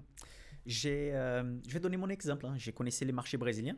Du coup, euh, je suis arrivé en France et j'ai dit Ok, j'ai fait de mon argent ici, j'ai travaillé ici maintenant, je vais investir ici. Surtout à cause des impositions, avoir un compte là-bas et ici c'est bordélique. Et du coup, euh, j'ai ramené la, major- la majorité de mon argent en France. Et du coup, je connaissais pas trop les marchés français, sauf Total, Danone, des marques qu'on voit tous les jours. Et du coup, ok, j'ai, du coup, bien sûr, quand je commençais à étudier pour être analyste, je commence aussi à connaître plus les sociétés. Mais ces débuts-là que j'étudiais pas encore pour être analyste et je voulais euh, investir en France, euh, il fallait dénicher les marchés. Comme tu dis là, quelqu'un qui... Moi, c'était pire parce que vous, par exemple, vous connaissez des marques naturellement, comme vous êtes français, etc. Vous savez, euh, certaines marques, moi comme brésilien, j'ai Tu connais jamais parler. oui, Non, je- c'est pas une marque qu'on Marcialis. connaît. C'est une marque spécifique qui gère des centres commerciaux. en fait. Il y a une grosse dividende dessus, c'est pour ça. c'est pour ça qu'il connaît. Il connaît C'est quoi cette boîte là C'est une boîte qui gère des centres commerciaux. Ouais. Par exemple, Créteil Soleil, je crois que c'est à eux.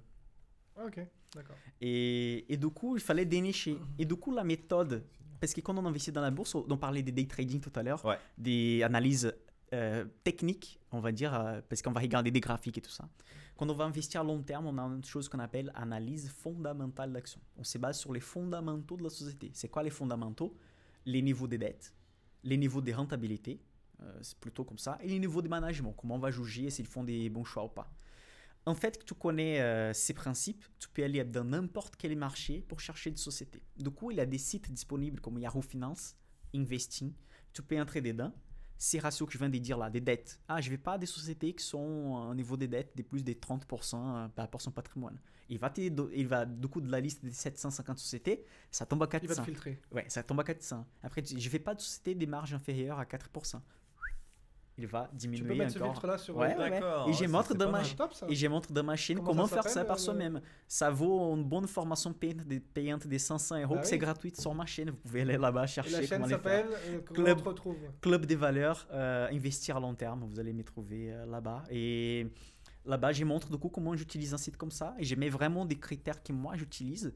Et vous allez voir que ça dépend de l'époque, ça dépend des trimestres, des gains des sociétés. Il y a certaines sociétés qui tombent bien dans tous mes filtres. Et, les trimestres prochains, euh, non, parce qu'il y a quelque chose qui se passe pas bien, par exemple. Ça, c'est super ça. Une fois que tu connais les indicateurs, tu peux. te Exact. Tu connais les indicateurs, tu tombes dedans, on va dire 80 sociétés. Normalement, si tu appliques ça dans chaque pays du monde, tu vas filtrer, tu vas tomber dans. On va dire que tu vas tomber dans les 20% des sociétés qui tombent dans les critères. Les 80% passent direct. Il y a un avantage et un inconvénient de faire ça. Un inconvénient, c'est que des sociétés qui ne sont pas trop bien maintenant, elles peuvent se récupérer et bien performer dans la bourse devenir des excellentes sociétés et, tu vas acheter juste après. Du coup, tu as raté les débuts de, de la croissance. Mais ça permet surtout pour ceux qui viennent de débuter dans la bourse de choisir que des sociétés, des bonnes sociétés. Au moins, tu sais que les certains ratios sont déjà assurés, tu sais que la rentabilité est énorme, elle n'est pas endettée.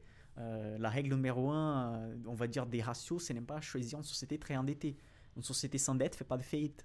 Si elle ne fait pas de faillite, on perd partout dans la bourse. Du coup, c'est un peu logique la partie de la dette. Du coup, j'ai créé des filtres. Euh, J'en ai beaucoup aussi que j'ai écrit, il y a une soixantaine de pages et que j'ai partagé gratuitement aussi sur mon site pour exactement connaître chaque ratio. Et avec ces ratios, des 700, tu tombes sur 80. Et là, tu vas me dire, je pense, 80, c'est beaucoup quand même. Ah bah, co- comment on te retrouve sur ton site internet? Comment ça s'appelle? C'est clubdesvaleurs.com, simplement. Ok. Comme On ça. mettra tout dans la description de la vidéo. Ouais. Et au passage, mettez un petit pouce bleu. Abonnez-vous. Abonnez-vous, Abonnez-vous. J'ai bien appris la phrase. Abonnez-vous à la chaîne. C'est là, là, Voilà, là. et la cloche. hein. La cloche, La cloche, alertes. exactement. Laissez un Et commentaire. abonnez-vous surtout à la chaîne Club de. Et, Et ouais. il y a énormément de contenu. Et, et voilà, tu vas arriver sur 80 sociétés. Là, j'ai dit, ah, c'est beaucoup. Mais comme je t'avais dit, si tu respectes les critères de diversification qu'on avait parlé tout à l'heure, Donc après, tu prends des domaines différents. exact, tu vas dire énergie. Tu vas trouver 5-6 sociétés qui ont passé par les filtres et qui sont dans l'énergie. Et des 5-6, tu vas choisir deux, par exemple. Et tu commences à bâtir ton portefeuille comme ça. Au début, ça semble que c'est pas bien, c'est pas performant, c'est pas trop quand même, parce que tu as regardé certains ratios, mais t'es pas au bout d'un mois au moins que tu commences à voir. Exactement. C'est au, au- Sauf si y a le Covid qui arrive. Et. Si, si t'as pas une société qui pèse plus de 7 ou 10% dans ton portefeuille, même si c'était un mauvais choix, euh, si t'as besoin de vendre avec un peu de pertes, les sociétés qui ont gagné un peu, elles vont carrément rattraper cette perte-là. Du coup, aussi, par rapport les poids, pour ceux qui commencent, on a tous, n'est pas dépasser les 7-10% sur la même, so- même société dans les portefeuilles. Et est-ce qu'il y a des moments où tu vas devoir revendre des actions, en fait, faire un, un peu de trading, je sais pas, au bout de 3 ans, par exemple, tu te dis, voilà, bah, sur, sur Total, on peut- je vais vendre mes actions et je vais les réinvestir sur une plus petite société. Mhm. Est-ce qu'il y a cette euh, démarche de changement d'action euh, dans ton investissement long terme ou alors t'investis, c'est fini? À la retraite, je retire tout. Excellente question, ça pourrait donner un sujet d'un podcast de 3 heures. J'ai- là, je pourrais parler 3 heures par rapport à ça. Parce que... ah oui, d'accord. Parce que là, je vais te donner, euh, je vais donner les deux cas les plus simples. Euh, il y a la méthode américaine qui s'appelle buy and hold, c'est acheter et conserver, où tu trouves une bonne action à un bon prix, excellent management, t'achètes et tu vends plus jamais, sauf quand tu arrives proche à ta retraite ou ton objectif qu'on avait établi. Warren Buffett, c'est ce qu'il fait, non? Warren Buffett, Ouais, c'est buy hold. il, a, il il des objectifs, lui. Bah, Ça y est C'est bon, là, hein, il c'est Là, il peut retirer, là, maintenant. Faut profiter, C'est non? quoi son horizon? Il a 91 ans et c'est lui qui fait la présentation de la société des données ratio financiers chaque année. Les mecs, il est hors, euh, hors concours, quoi. Mais bon. Et du coup, euh, tu peux choisir simplement de faire les buy and hold. Et dans les buy and hold, que c'est ma philosophie d'investissement, je vais vendre la société quand les fondamentaux sont plus bien. Ça veut dire, quand j'achète une société, j'ai fait les filtres que je viens de te dire. Du coup, j'essaie les filtres. Je sais que j'ai acheté des sociétés qui ont moins des marges comme ça, des rentabilités plutôt, plutôt comme ça. Et j'ai écrit aussi, quand j'achète, j'ai dit, euh, j'ai acheté aussi parce que je pense que le management est bon, j'ai gardé les ratios. Laisse prends des notes, tu prends J'ai- des notes dans sur un ta Excel. mentalité. Dans un Excel, oui, j'ai j'ai pris des notes pour ne pas tomber dans des biais émotionnels au futur. J'ai fait des, des notes comme ça. J'ai vu qu'il. Ah, c'est beau, ça. J'ai- j'ai-. Ouais, parce qu'après, quand quelqu'un qui te fait confiance arrive à toi et dit Oui, mais je pense que cette société-là, elle est un peu merdique Aïe, et tout aïe, ça. là, Tu relis tes notes, et là, tu Si dis... tu lis tes notes, tu dis Oui, moi j'ai- j'avais ces raisons-là et je vais la vendre quand ces raisons sont pas bonnes. C'est pas quand quelqu'un d'autre vient me dire c'est pas bon. T'as tes Et- valeurs d'investisseur, Ouais. et tu les respectes. Exact. Et du coup, par exemple, si les marges, pour une cause qu'on sait pas trop, euh, sont pas bonnes après, une année, tu commences à alléger, tu peux même vendre la société si elle va pas bien. Il n'y a pas de souci euh, en termes d'échanger de société. vendre tes actions. Te vendre, T'as dit la société. Toute la boîte. tu vois, il, faut, il, faut voir, co- il faut voir comment partenaire. Voilà. C'est ta boîte quand même. Et du coup, tu vas vendre ton action. euh, et si tu trouves une nouvelle opportunité meilleure par rapport à celle qui t'en a dans ton portefeuille, aussi, tu vas vendre une société et acheter une autre. Normalement, les turnovers, euh, les taux d'échange que tu fais dans une société quand tu es dans les buy and hold, c'est d'environ euh, 10-15% par an. Du coup, si tu as une quinzaine de sociétés, tu vas changer deux par un normalement. C'est ça la moyenne euh, si on prend les études des, des Américains. si. D'accord. Donc dans le buy and hold, tu vends quand même? Les buy and hold, tu vends quand même. Tu vends quand euh, les principes ne sont plus respectés. Exact. Il y a aussi, du coup, le deuxième cas, qui est qu'est-ce- quand tu penses que la société elle a déjà très performé et que les prix qu'elle a dans la bourse maintenant, c'est plus réaliste. On va dire par exemple, une société, elle double les bénéfices. OK? Du coup, l'essence commun dit quoi? Que les cours de la société, les prix qu'elle a dans la bourse, doit doubler. Mais il y a certaines sociétés qu'elle fait les doubles de bénéfices et ça monte quatre fois plus. Et du coup, tu dis, c'est pas réaliste dans les points de vue économiques. Ça veut Mhm. dire qu'il y a des spéculations dedans. Du coup, il y a des investisseurs qui souhaitent quoi? Vont vendre une partie, garder la plus-value, les gains, gardent un peu de la société quand même, mais euh, a déjà gardé la plus-value. Si elle tombe, au moins, tu déjà au positif. Du coup, il a les deux types de pensées. Euh, tu peux faire les deux. C'est pour ça que j'ai dit que je pourrais parler trois heures parce qu'il y a... c'est infini ce que tu peux faire. Tu peux mélanger les deux. Tu peux avoir une stratégie de chaque fois que tu fais 20% des plus-values, décider de tout vendre. À chaque fois que tu fais 50% des plus-values, tu descends de vendre la moitié et acheter autre chose. avec l'expérience, C'est avec le temps, l'expérience et ta personnalité. exact. Et tu peux me demander, oui, mais c'est quelle la manière la plus performante? Parce que là, c'est là que On je veux savoir. voir, les plus performantes. Les les rééquilibres, il est important pour avoir du gain à long terme. Du coup, il y a beaucoup de recherches qui montrent que simplement laisser, si tu as fait des choix bien en termes de timing, qui c'est très difficile d'avoir dans la bourse. hein. Personne ne peut deviner euh, le futur dans la bourse, mais si tu achètes une bonne action à un bon prix réduit euh, par rapport aux concurrents et tout ça, tu vas avoir euh, une bonne rentabilité. Du coup, tu peux laisser. Tu peux laisser faire 5%, des 5%. Mais c'est chaud psychologiquement. C'est Ah, très dur psychologiquement. Psychologiquement, moi, je, je, je re- je revends. Et après, je vois. direct. Moi, je vends. Au bout d'un moment, je vois que je suis gagnant as- assez, on va dire. Mm. Je vends. Mm. Et après, je vois, swing. ça augmente, mais tellement, je me dis. Ouais. Tu fais Tu- du swing trade. Ouais, c'est plus du swing Maintenant, je trade. connais. Ouais. Eh, on connaît les termes. maintenant. Et tu sais, une manière que j'ai commandé à tout le monde là, Mais là, je regarde plus. Ok. J'ai mis, je regarde plus. Une manière de faire bien les managements et ne pas casser la tête et faire comme toi fais, euh, garder les gains mais quand même laisser tomber, euh, ne pas laisser tomber la société, c'est t'établir déjà au début, mais il faut être un peu plus discipliné au début. Tu vas établir un poids cible pour chaque société dans les portefeuilles. Ça veut dire, si tu as 10 sociétés, euh, chacune va payer 10%, pour faire simple là pour nous. ok? Et du coup, cette société, elle a monté 50% dans la bourse. Du coup, euh, elle va aller vers 15% du poids de ton portefeuille, en supposant que les autres ne vont pas performer si bien, vont tomber aussi, tu vois. Des autres sociétés vont peser moins de 10 et celle-là va arriver à 15. Du coup, on établit qu'une fois qu'elle touche à 50% au-delà de la valeur cible que tu avais établie, des 10%, tu vas vendre 25% de cette valeur. Du coup, tu fais 0,25 fois la valeur Tu que vas tu pas vouloir investir dans les autres Et tu vas vendre cette partie, tu peux acheter sur des autres sociétés que tu intéressées, des autres toujours équilibrées. équilibrer pour- Et du coup, tu gardes les gains sans vendre toutes euh, la- les, les actions de cette société que tu possèdes dans ton portefeuille. Du coup, c'est une façon de faire les buy and hold. Tu gardes toujours. mais toujours avec les côtés émotionnels tranquilles, sauvegarder tes gains. C'est une belle manière aussi de faire le management. Je conseille presque à la majorité d'investisseurs de faire comme ça. Euh, plus tu de l'expérience dans la bourse, plus à l'aise tu viens en termes de laissés. euh, ça dépend aussi, c'est très personnel, tu sais, la version au risque. Euh, la version au risque, c'est peut-être il y a des gens qui sont 20 ans dans la bourse, ils font 20%, ils vont vendre. C'est la façon d'être, ils n'ont ils ont pas tort. Il faut que tu sois tranquille les soirs pour dormir avec ton portefeuille. Si t'es pas tranquille les soirs, c'est pas les bons portefeuilles pour toi. C'est pour ça qu'on peut pas simplement copier les portefeuilles de quelqu'un. Quelqu'un va regarder ma vidéo, dire ok, parce que je viens de parler tout à l'heure, que c'est tout en positif. Bon. Ah bon, c'est VGT. Et du coup, une société, elle va pas performer bien un trimestre, elle va faire moins 10%.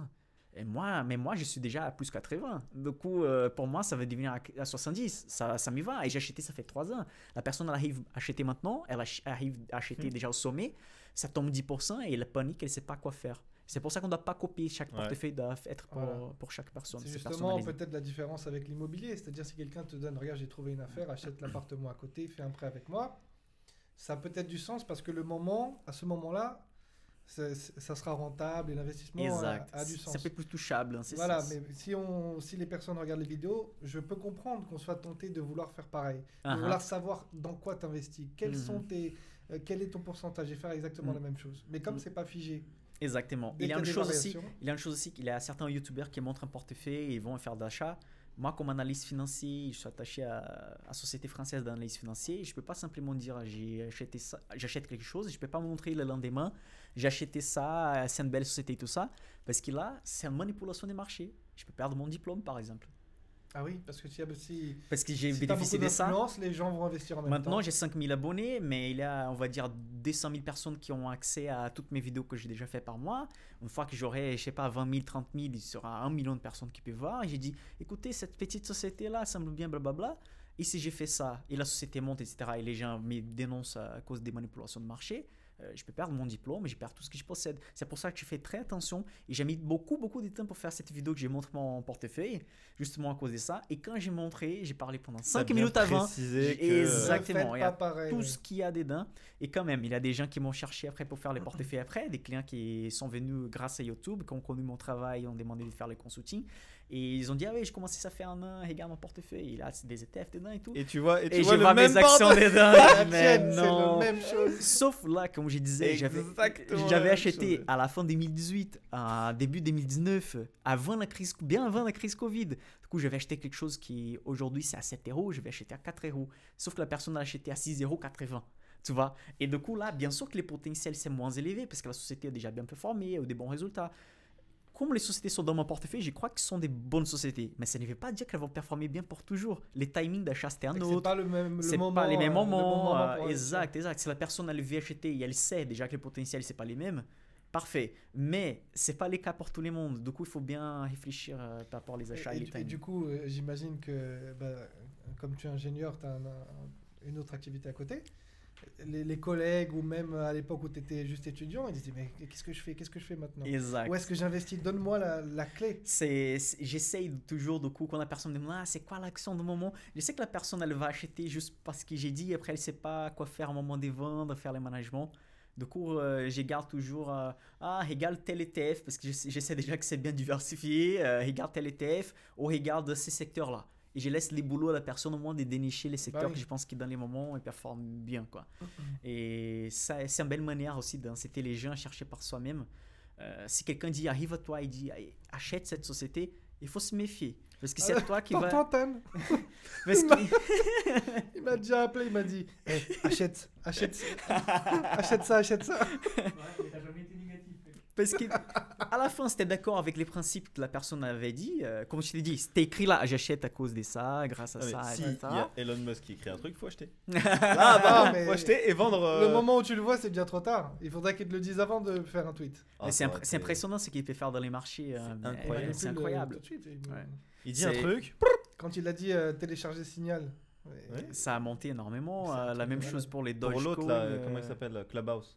Pareil. Clubhouse. Ah non, mais plein, plein, plein de sociétés. euh, ils ont D'ailleurs, changé. On euh, se connecte plus sur Quand Clubhouse. Trump, quand Trump aussi euh, faisait des tweets, hein, ça faisait couler les marchés. euh, Quand il parlait quelque chose de la Chine, les marchés américains tombaient, euh, Il les marchés manipule, chinois, il la sait, même chose. Lui, lui, il organise très bien son portefeuille. Ouais, d'actions. j'ai- j'ai j'ai avant pensé son aussi. hein, tweet, avant son aussi. tweet, il s'organise pour. euh, J'ai. j'ai- Mais il a On le peut droit dire- de faire ça, c'est- c'est légal, Bah, c'est bizarre. Quand même. Non, non, c'est pas légal. de- Bon, si. Si par exemple il achète, je sais pas, allez, il a mis euh, 100 millions sur les bitcoins. Il envoie son petit, euh, son- petit tweet, euh, voilà, maintenant on peut. euh, C'est son avis personnel. Il est juste sur un réseau social comme n'importe qui. Quand son c'est opinion. sur, quand c'est sur des actions, c'est un peu chaud. Euh, si l'autorité pense qu'il a fait est vraiment exprès et arrive à mon- montrer qu'il a fait un achat une heure avant de parler euh, les jours, Ah il peut avoir de mal, il peut payer des amendes et tout ça. Mais par exemple, euh, S'il le fait cer- 6 certains mois cas, avant, c'est il sait qu'il très- va le faire. C'est très. euh, il a des nuances, tu vois. Comme il a des nuances, c'est un peu compliqué. Et surtout avec un, quelqu'un avec un pouvoir énorme, euh, quelqu'un qui est dans les médias tous les temps, c'est un peu compliqué. Et, euh, Après, on peut, on peut très bien lui dire bon, t'as déjà 100 millions, euh, 100 millions de plus, c'est pas grave. il a hein. acheté 100 millions en bitcoin? Je sais pas, non, non, non, non. Non, non. ils ont acheté plus d'un 1 milliard. 500 000. je Oui, crois. exact, exact. Tesla, penses que c'est le Tesla bitcoin qui il a va, investi. il va remplacer la monnaie société. physique ou pas? Euh, qu'on est- Moi, j'ai un avis euh, un peu différent par rapport aux bitcoins. J'y crois au bitcoin comme une partie. On a parlé des secteurs tout à l'heure. On a la technologie. Dans la technologie, pour moi, on a les bitcoins. Tu vois, je vois comme une partie d'un secteur. d'un secteur. Euh, parce que moi, je vois mon portefeuille global, ou le portefeuille d'un client de manière globale, du coup, l'immobilier, les cryptos, les métaux, etc. Et du coup, je vois les crypto-monnaies comme un type de devise, du coup, comme tu achètes de dollars, etc. Sauf que c'est bien sûr numérique, qu'il y a décentralisation, on n'a pas l'État au milieu de l'histoire, c'est que c'est génial. Euh, mais il faut pas, en fait, je crois pas qu'il faut surpondérer quelque chose jamais dans les portefeuilles. C'est pas parce que le Bitcoin est déjà fait à plus de 20 000 qu'il va continuer à faire, il peut les faire, mais c'est pas pour ça que je vais mettre 50% de mon portefeuille dessus avec telle volatilité. Il faut déjà savoir si tu es prêt pour acheter telle te- technologie? Si tu comprends pas bien, tu penses que ça va pas aller, non. Euh, si tu vas, en fait, si tu as des autres types d'actifs dans les portefeuilles, euh, ce que je vois à ces moments, c'est des gens qui ont jamais investi, qui mettent tout l'argent qu'ils ont à côté dans des cryptos. Euh, ils peuvent être très gagnants, mais aussi avoir... Psychologiquement, c'est très très dur. Moi, j'ai un ami qui a investi beaucoup d'argent sur les bitcoins. Il me disait tous les soirs, il se réveillait toutes les deux heures de, de, de, Mais de- tu vois, de atroce. stress. C'est invivable. Et il voyait des fois des. Des fois, il allait bien, effectivement, genre, et après, il voit un moins 17%. Oh, il te, il Quand te- tu vas bien, c'est cool. Il a, il a une phrase, euh, même un, un mantra connu des analystes financiers, ça veut dire si tu dors bien avec ton portefeuille, ce portefeuille n'est pas fait pour toi. Euh, c'est simple et c'est clair. Si tu dors bien avec ton portefeuille, il est fait pour toi. Et en fait, si tu as du mal à tenir ces portefeuilles, il y a un risque euh, qui n'est pas proportionnel à tes- ton aversion au risque et ton historique. Euh, si vous voulez, dans la bourse, c'est un principe basique, que c'est la rentabilité, elle est directement proportionnelle au risque. Du coup, plus quelque chose a des risques, plus on peut gagner et plus on peut perdre aussi. L'exemple, on va donner l'exemple de l'exemple l'exemple plus sûr, les livrets A ou les fonds de- ou les fonds d'euros ou les trésors brésiliens. L'État t'assure ça. Il faut que l'État fasse faillite, mais l'État il peut imprimer de l'argent. Tu vois, c'est quelque chose genre un État faire faillite, c'est du coup pourquoi qui pourquoi ils vont payer en France 0,25%, 0% Parce que a c'est- pas de risque. il n'y a que pas de risque. Du coup, on va maintenant acheter des trésors, des obligations, des entreprises. Ça veut dire, à la place d'aller à la banque, elles vont demander aux investisseurs Eh, donnez un peu d'argent à moi, je te promets de payer 5% par an.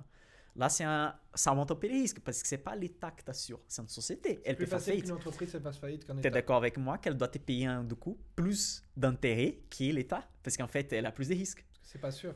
À la, à la fin, la finance, ça devient facile de comprendre quand tu vas tout en termes de rentabilité et risque. Du coup, tu vas dans une action, une biotech, ils vont dire qu'ils vont découvrir la, quelque chose qui va, euh, va guérir les cancers, etc.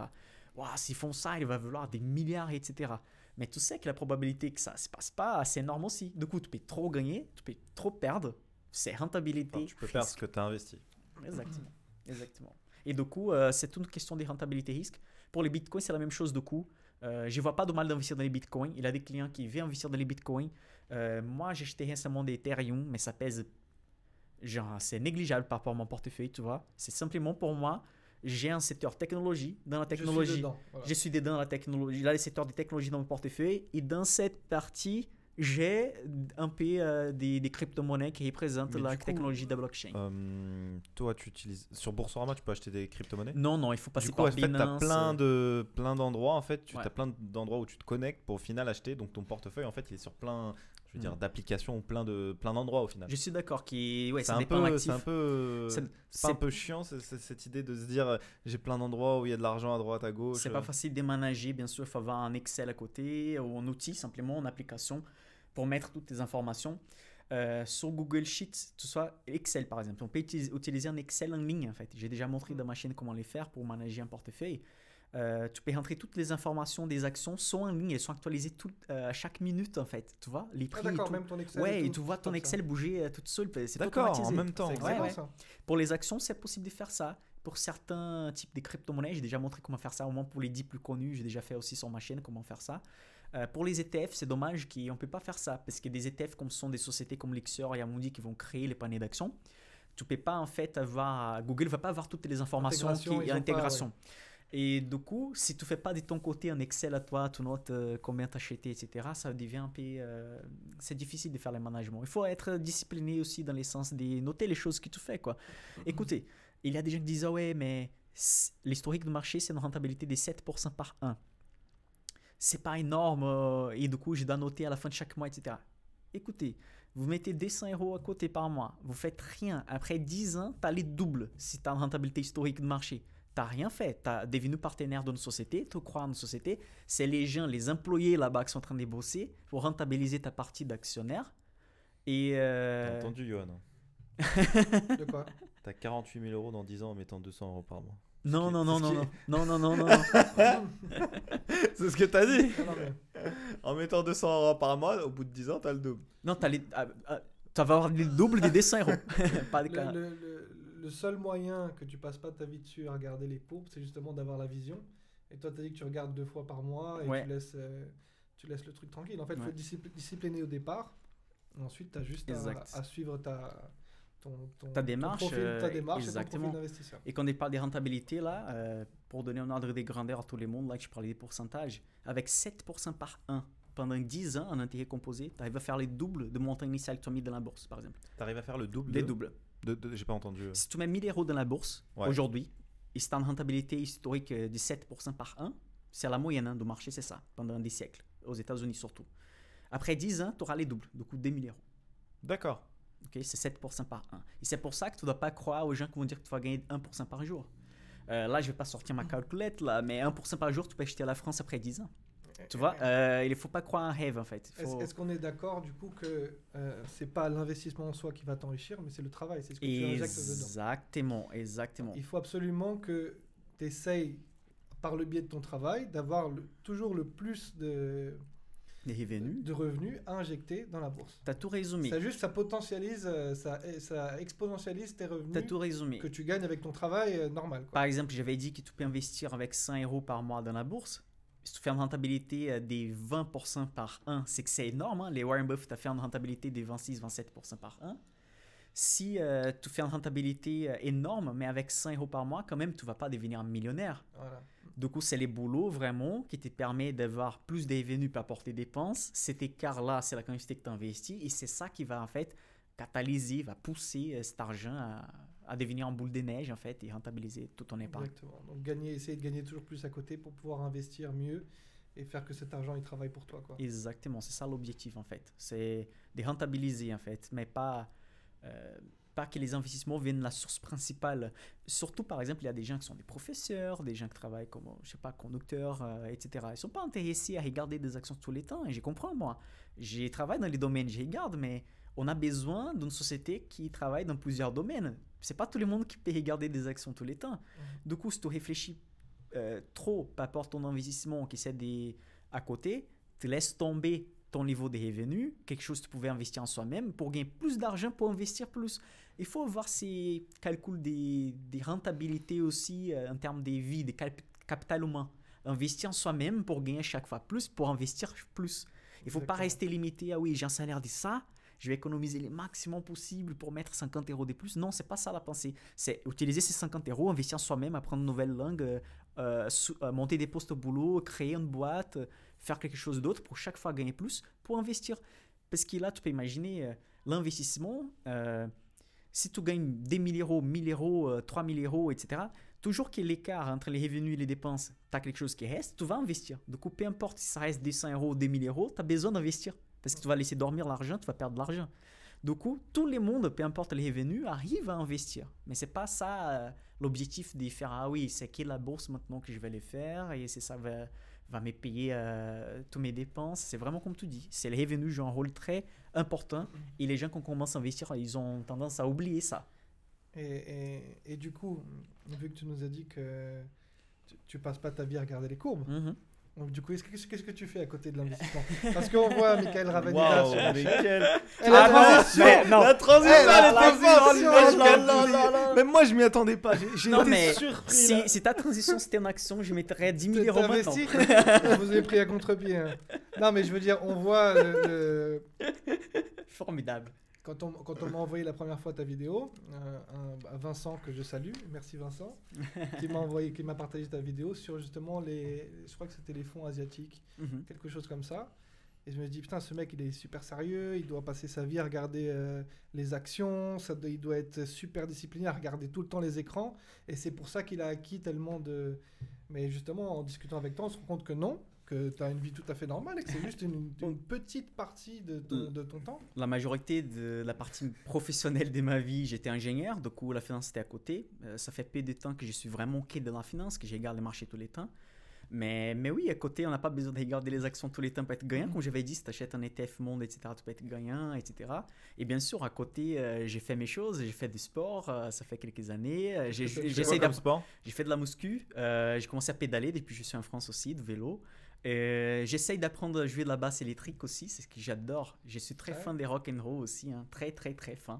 Et j'avais des cheveux longs et tout quand j'étais ado. Ah oui, d'accord. Ouais, ouais, ouais. ouais. Ah, là, c'est plus le même personnage. ouais, hein. J'avais des cheveux longs et tout. Alors, ça continue en pelé noir hein, partout et tout, mais. Il y a encore des traces de. Ouais, ouais, mais j'adore, j'ai kiffe. Et du coup, j'ai commencé à prendre la basse électrique récemment. J'ai fait du sport euh, souvent. Dernièrement, avec les salles fermées, euh, c'est pas compliqué. Je fais chez moi quand même. J'en ai un banc chez moi, j'ai des Vincent, disques, j'ai des haltères, j'ai euh, j'ai des élastiques, j'ai des tapis, j'ai des, beaucoup de choses chez moi. Du coup, j'essaie de faire chez moi aussi.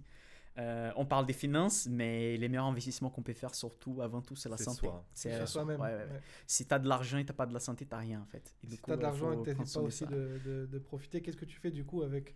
Bah, il y a l'argent que tu investis en bourse, mais il y a l'argent aussi que tu utilises pour tes propres plaisirs et les choses que tu aimes. Qu'est-ce que tu en fais? En parlant des plaisirs euh, aussi, hein, on va pas penser. Il y a certaines personnes qui demandent ça, ah, t'as tous tes revenus, tout ce qui reste, mais dans la bourse, plus rien, tu plus rien dans la vie. manges et Ouais, tout ouais. dort. Et j'ai reçu même une question récemment d'un abonné qui a envoyé ça. Comment tu fais euh, l'équilibre en fait Euh, C'est simple en fait, Euh, plutôt simple. J'ai quand j'arrive, il y a mes revenus au début de mois. Euh, bon, c'est un peu volatile aussi parce que j'ai ma propre boîte, du coup, les consulting, etc. Mais j'ai l'argent que j'ai fait ces mois et j'ai un pourcentage, une certaine quantité que je sais qui va aller dans la bourse. C'est qui reste, je paye mes choses et euh, je voyage. C'est qui reste, je dépense comme je veux en fait.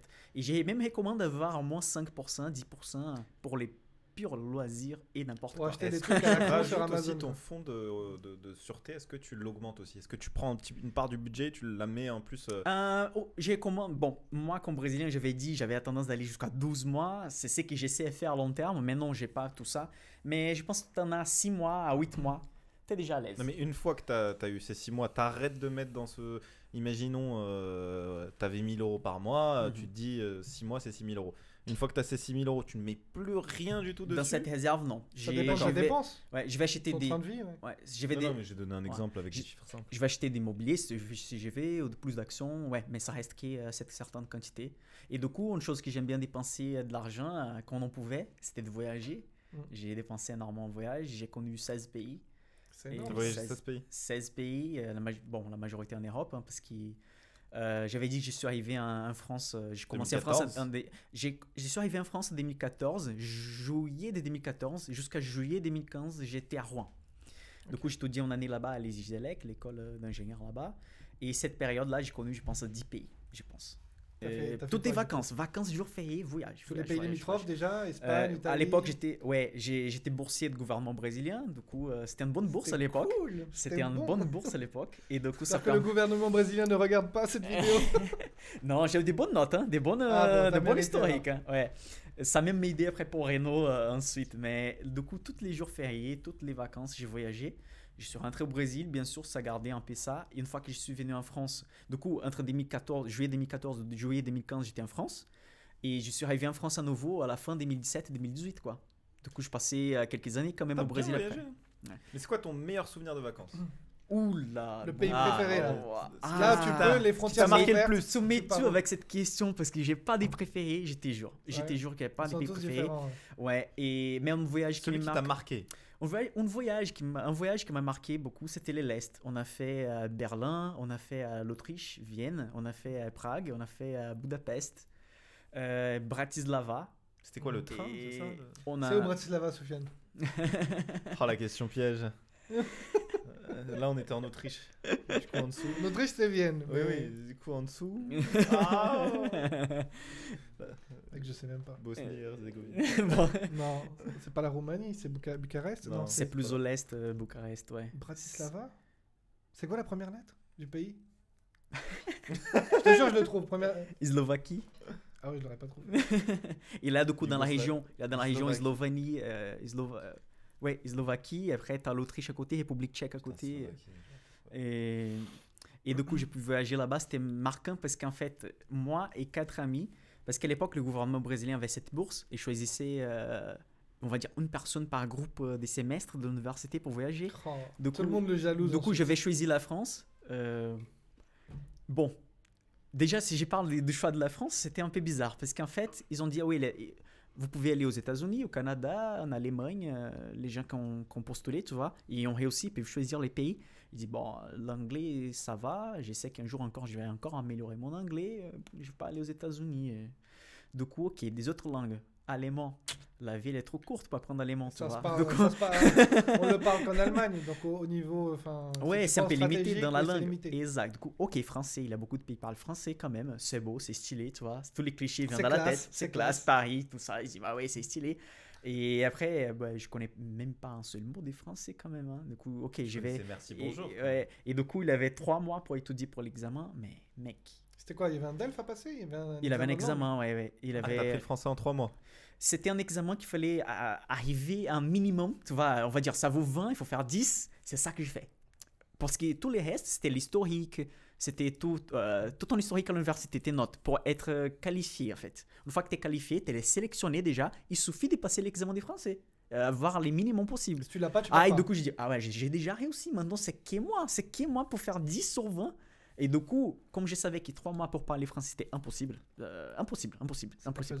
Je vais dire, je vais faire toute la grammaire, les possibles, et je vais écouter comme un malade trois mois. Et du coup, j'ai mémorisé toutes les règles que j'ai à l'époque. J'ai oublié plus de la moitié déjà, mais j'ai mémorisé toutes les règles des grammaires et tout ça, parce qu'une partie de l'examen c'était grammaire, un autre audio, etc. Et du coup, voilà, j'ai eu la note pour venir euh, dans un pays francophone. Du coup, il fallait choisir Belgique, Canada ou France. Bon, Et bah, dit, bon, je vais directement à l'origine, quoi, à- à- de la langue. Et du coup, euh, les Belges. non, j'adore la Belgique surtout. Moi aussi, mais- j'adore. mais du coup, j'ai choisi la France et du coup, c'est comme ça que je suis arrivé à, à Rouen à l'époque. euh, Et j'ai commencé à voyager, quoi. À cette époque-là où tu commençais à consommer du, du contenu en français, c'était quoi C'est quoi ton Ah, non, Il y avait une chanson, il y avait un youtubeur, il y avait un truc Là, que il a une bonne histoire par rapport à ça. Il y a Joyce Jonathan, je ne sais pas si vous connaissez Oui. la chanteuse. Oui. Et du coup, ma prof de français, parce que du coup, euh, j'ai je commençais à faire des cours de français hein, pour développer plus rapidement. Et elle, toujours, euh, elle mettait des musiques euh, de Joyce Jonathan parce que c'est calme, c'est facile à comprendre certains C'est mots. qui Joyce Jonathan? Mais moi je vois Je, pas. je là. la- je Tu la connais pas je, connais- je me rappelle pas du nom de la chanson. Donc toi mais tu dis oui et. Je la connais, mais je la connais, je connais ces chansons. Elle est connue. hein. Elle est chante. Et je connais pas le nom de la chanson là, mais on peut pas le mettre sinon on va être strike sur, sur YouTube. Mais je vais te faire écouter, c'est Ouais. sûr, tu connais, c'est sûr. Ah, c'est- je connais aussi. ouais, tu connais, c'est sûr que tu connais. Tu connais. Et du coup, euh, écouté ça et j'ai dit, mais t'imagines un jour je vais en France, je peux aller un concert de Joyce Jonathan. Je ne sais pas aller, comme je disais, je suis trop rock'n'roll, mais euh, c'est c'est musical et tout, et ça, me, ça, ça va me faire plaisir de dire, j'ai écouté au Brésil, je suis allé à l'autre bout du monde, je vais comprendre la chanson. Ouais, tu, tu vois, parce que euh, la prof, on a commencé à écouter les musiques, on, j'y comprenais 10%, tu vois. Et du coup, j'ai dit, je vais là-bas, je vais tout comprendre la parole, qu'elle chante et tout, ça va être stylé. Du coup, j'ai mis comme objectif, je vais en France, je vais dans un concert de Joyce Jonathan. Pourquoi pas T'es allé ou pas Et t'y es allé, au final. Ouais, ah, calme, calme, Attends, calme. attends, Attends, est attends. de Et il y a le Covid. Non, c'était avant. Non, c'était c'était bien parce que c'était en 2014, ça. En D'accord. 2000 tout- 2015. En fait 2014 t'as tout fait. Ah oui, j'ai fait beaucoup de choses en c'était l'année- 2014. En plus, C'était la Coupe du Monde. Ah non, ça on parle après. Et du coup, et, de- et du coup, en fait, quand je suis arrivé en France aussi, le gouvernement brésilien a payé trois mois de cours intensifs de français en école qui s'appelle French Normandie Très bonne école, je recommande pas des pubs, mais ils sont très bons. Il avait des cours le matin, l'après-midi. C'est là-bas que j'ai commencé à faire des phrases. C'est là-bas que j'ai commencé à, tu vois, j'essaie de faire des phrases. Freestyle, freestyle. Ouais, c'était euh, portugais-français mélangé, mais ça allait. Et voilà, du coup, j'étais à Rouen et j'ai vu qu'il y avait un concert de Joyce Jonathan dans un petit village. Euh, Et là, le cœur, boum, boum, je me souviens même pas les noms de la, de la ville, mais mec, c'était un village qui tu peux faire 10 minutes de marche, tu termines des villages. Euh, c'est quelque chose de Gravinchon en Normandie. Désolé si vous venez de là-bas, mais je me souviens plus Normandie, exactement. Gravilliers Non, c'est Gravinchon, quelque chose de Gravinchon. Euh, Grandville Saint, quelque chose. Non, non. Et du coup, c'était à une heure des Rouen, un bus. hein, c'est c'est proche, c'est pas loin, mais les bus. Ça, c'était fait- 2014. c'était 2014. Et Ok. Du coup, je suis allé là-bas. J'avais euh, et du coup, j'ai cherché un auberge jeunesse, un hôtel, quelque chose. Il y avait un hôtel, genre des luxes qu'il avait des places. Et je dis mais ok, j'ai reçu des bourses du gouvernement brésilien, mais je suis pas riche. La bourse c'est pas non plus un truc, euh, tu vois, énorme. Donc, je vais pas payer un, un hôtel là-bas. Je vais Mhm. je vais chercher ailleurs. Et à l'époque, comme j'ai voyagé beaucoup, j'étais inscrit sur les sites euh, Couchsurfing. Ah, Couchsurfing, On te demande pour héberger dans la maison de quelqu'un. J'ai envoyé pour 10 personnes. Euh, 9 personnes ont refusé. La dernière, elle a dit euh, Ouais, pour moi, ça va. mais Je vais à un concert dans ce même soir, soit en autre ville. Et après, je peux passer te chercher. euh, tu vas rester chez moi. Et je dis cool, ça. Oh, sympa. Ce serait pas le concert par chance de. Des- non, c'était pas des Ah, concerts de d'accord. Joyce Jonathan. C'était un concert euh, proche des Dieppe. C'était bien en or en plus. euh, ouais, elle Mhm. était. Et je suis allé là-bas toute seule. Et ok, j'ai vu les concerts de Joyce Jonathan. C'était en fait la préfecture qui a payé Joyce Jonathan pour faire les concerts. C'était Ouais. l'anniversaire de la ville, si je ne me trompe pas. Énorme. Et du coup, j'étais genre, franchement, euh, à 3 mètres de Joyce Jonathan. Je dis, mais c'est stylé, j'étais là. Parce que toi, t'avais toute une histoire derrière. Ouais, les autres, ils étaient là et kiffaient, mais dit- toi, t'étais. Tout ça, je me dis, mais j'ai réussi quelque chose là quand même. Ça méritait mais mon Ouais. historique, mes études, les choses que j'ai fait. euh, voilà, c'est bien. Et du coup, j'étais là, j'ai profité. Et ok. Du coup, ça a terminé les concerts. Gens commençaient à partir. Et j'ai envoyé un message à la personne. euh, c'est terminé ici, quand vous pouvez passer, euh, etc. Elle dit, oui, je passe dans 30-40 minutes. Je me dis, ok, j'attends. Et d'un coup, ils ont commencé à mettre des choses euh, sur un mur en disant euh, il faut pas juste prendre des photos. Je dis mais écoute, elle va faire des dédicaces, elle va parler avec les gens, mais j'hallucine, là, je vais parler avec elle du coup. Et du coup, ouais, du coup j'étais, euh, j'ai fait la queue, elle était là, mais c'était pas possible de prendre une photo. Mais j'essaie de tricher, j'essaie de tricher. J'avais mon caméra, une grande caméra, elle était ici sur moi, j'ai laissé allumer quand même. Euh, et du coup, du ouais, ouais, ouais. Oh là là. Et, et du coup, et du coup j'ai, j'ai fait la queue, je parlais avec elle, je dis ah je viens du Brésil, à l'école j'ai, j'ai raconté tes musiques. Bien, t'arrivais à parler bien à ce moment-là? Elle a, elle, a, elle a compris. elle a compris. Et du coup, j'ai dit, ah ouais, au Brésil, j'ai étudié avec tes musiques et tout. Elle dit, ah, cool, je connais une musique brésilienne qui s'appelle A Felicidade et tout, des MPB, des musiques populaires Ah brésiliennes et tout. J'ai dit, ah, cool, stylé et tout. Du coup, elle m'a fait une dédicace. Et j'en ai euh, jusqu'aujourd'hui chez moi. J'ai trouvé un autre jour. En plus, elle est t'as bien. la vidéo. T'as la vidéo, du coup. Mais on voit pas beaucoup parce que t'es. oui, ça La vidéo, elle est coupée, elle a friqué marcher. en bas la Ah, table. ouais. Au moins, t'as la- il y a la discussion. Mais c'est une Euh, super C'était histoire. super cool, super cool. Joyce Jonathan, Ah, on te veut au Joyce podcast Jonathan. euh, pour parler de l'autre l'autre version. Non, mais c'était une expérience unique pour moi. Surtout que c'était la première fois euh, que je me suis dit, je vais à un concert toute seule dans un village que je connais pas, dormir chez quelqu'un que je connais pas. Et... Ah, mais c'était une Excellent, expérience excellent. excellente. Excellent, c'était super Là, cool. tu t'es rendu compte, ouais, j'ai fait quelque chose quand même. Je- je- J'ai Ouais, accompli ouais. un truc. Tout ça qui, quand j'avais, on va dire, euh, 16, euh, 18 ans, j'étais viens de commencer à l'université. Je pensais que jamais j'allais connaître l'Europe avant mes 30 ans. Jamais, je pensais jamais. Ah ouais, c'est- mes possibilités. Genre, je vais pas une famille qui vit dans la favela brésilienne, mais c'est une famille très modeste, très modeste. Euh, déjà à l'université où il fallait passer dans l'université fédérale, qui c'est une des principales du Brésil, euh, qui c'est la concurrence est énorme et tout, mais c'est gratuite. Du coup, il faut euh, réussir l'examen en national. Très, très pour moi, pour moi, où je- bonne, ouais, euh, pour moi, où c'était cette possibilité, ou pas du tout, d'aller travailler et plus jamais faire les Du coup, t'as travaillé beaucoup, beaucoup, beaucoup. Ah oui, je, je me souviens que j'ai- je me réveillais à 4h30 du matin, j'étais Ah oui. joint, 4h30 du matin, j'étudiais des 5 heures. Parce qu'en fait, j'ai Il y a travaillé. des gens qui se réveillent tôt qui viennent ici. En fait, pour résumer, pour résumer, pour résumer l'histoire, j'ai commencé à travailler quand j'avais 14 ans, mais des petits trucs à côté. Tu vois, quand tu fais ta 14 ans, tu fais des Ouais. petits trucs. mhm. Et du coup, quand j'avais 17 ans, qu'il fallait commencer à étudier pour entrer à l'université, euh, mon père l'a dit, mais si tu fais comme ça, passe toute la journée dehors et tout, ça va être difficile de réussir. Euh, je peux te tenir, te donner euh, genre, au moins ton argent basique que tu gagnes à côté pendant 6 mois. Mon, mon père l'a dit, je te donne 6 mois pour étudier euh, et tout.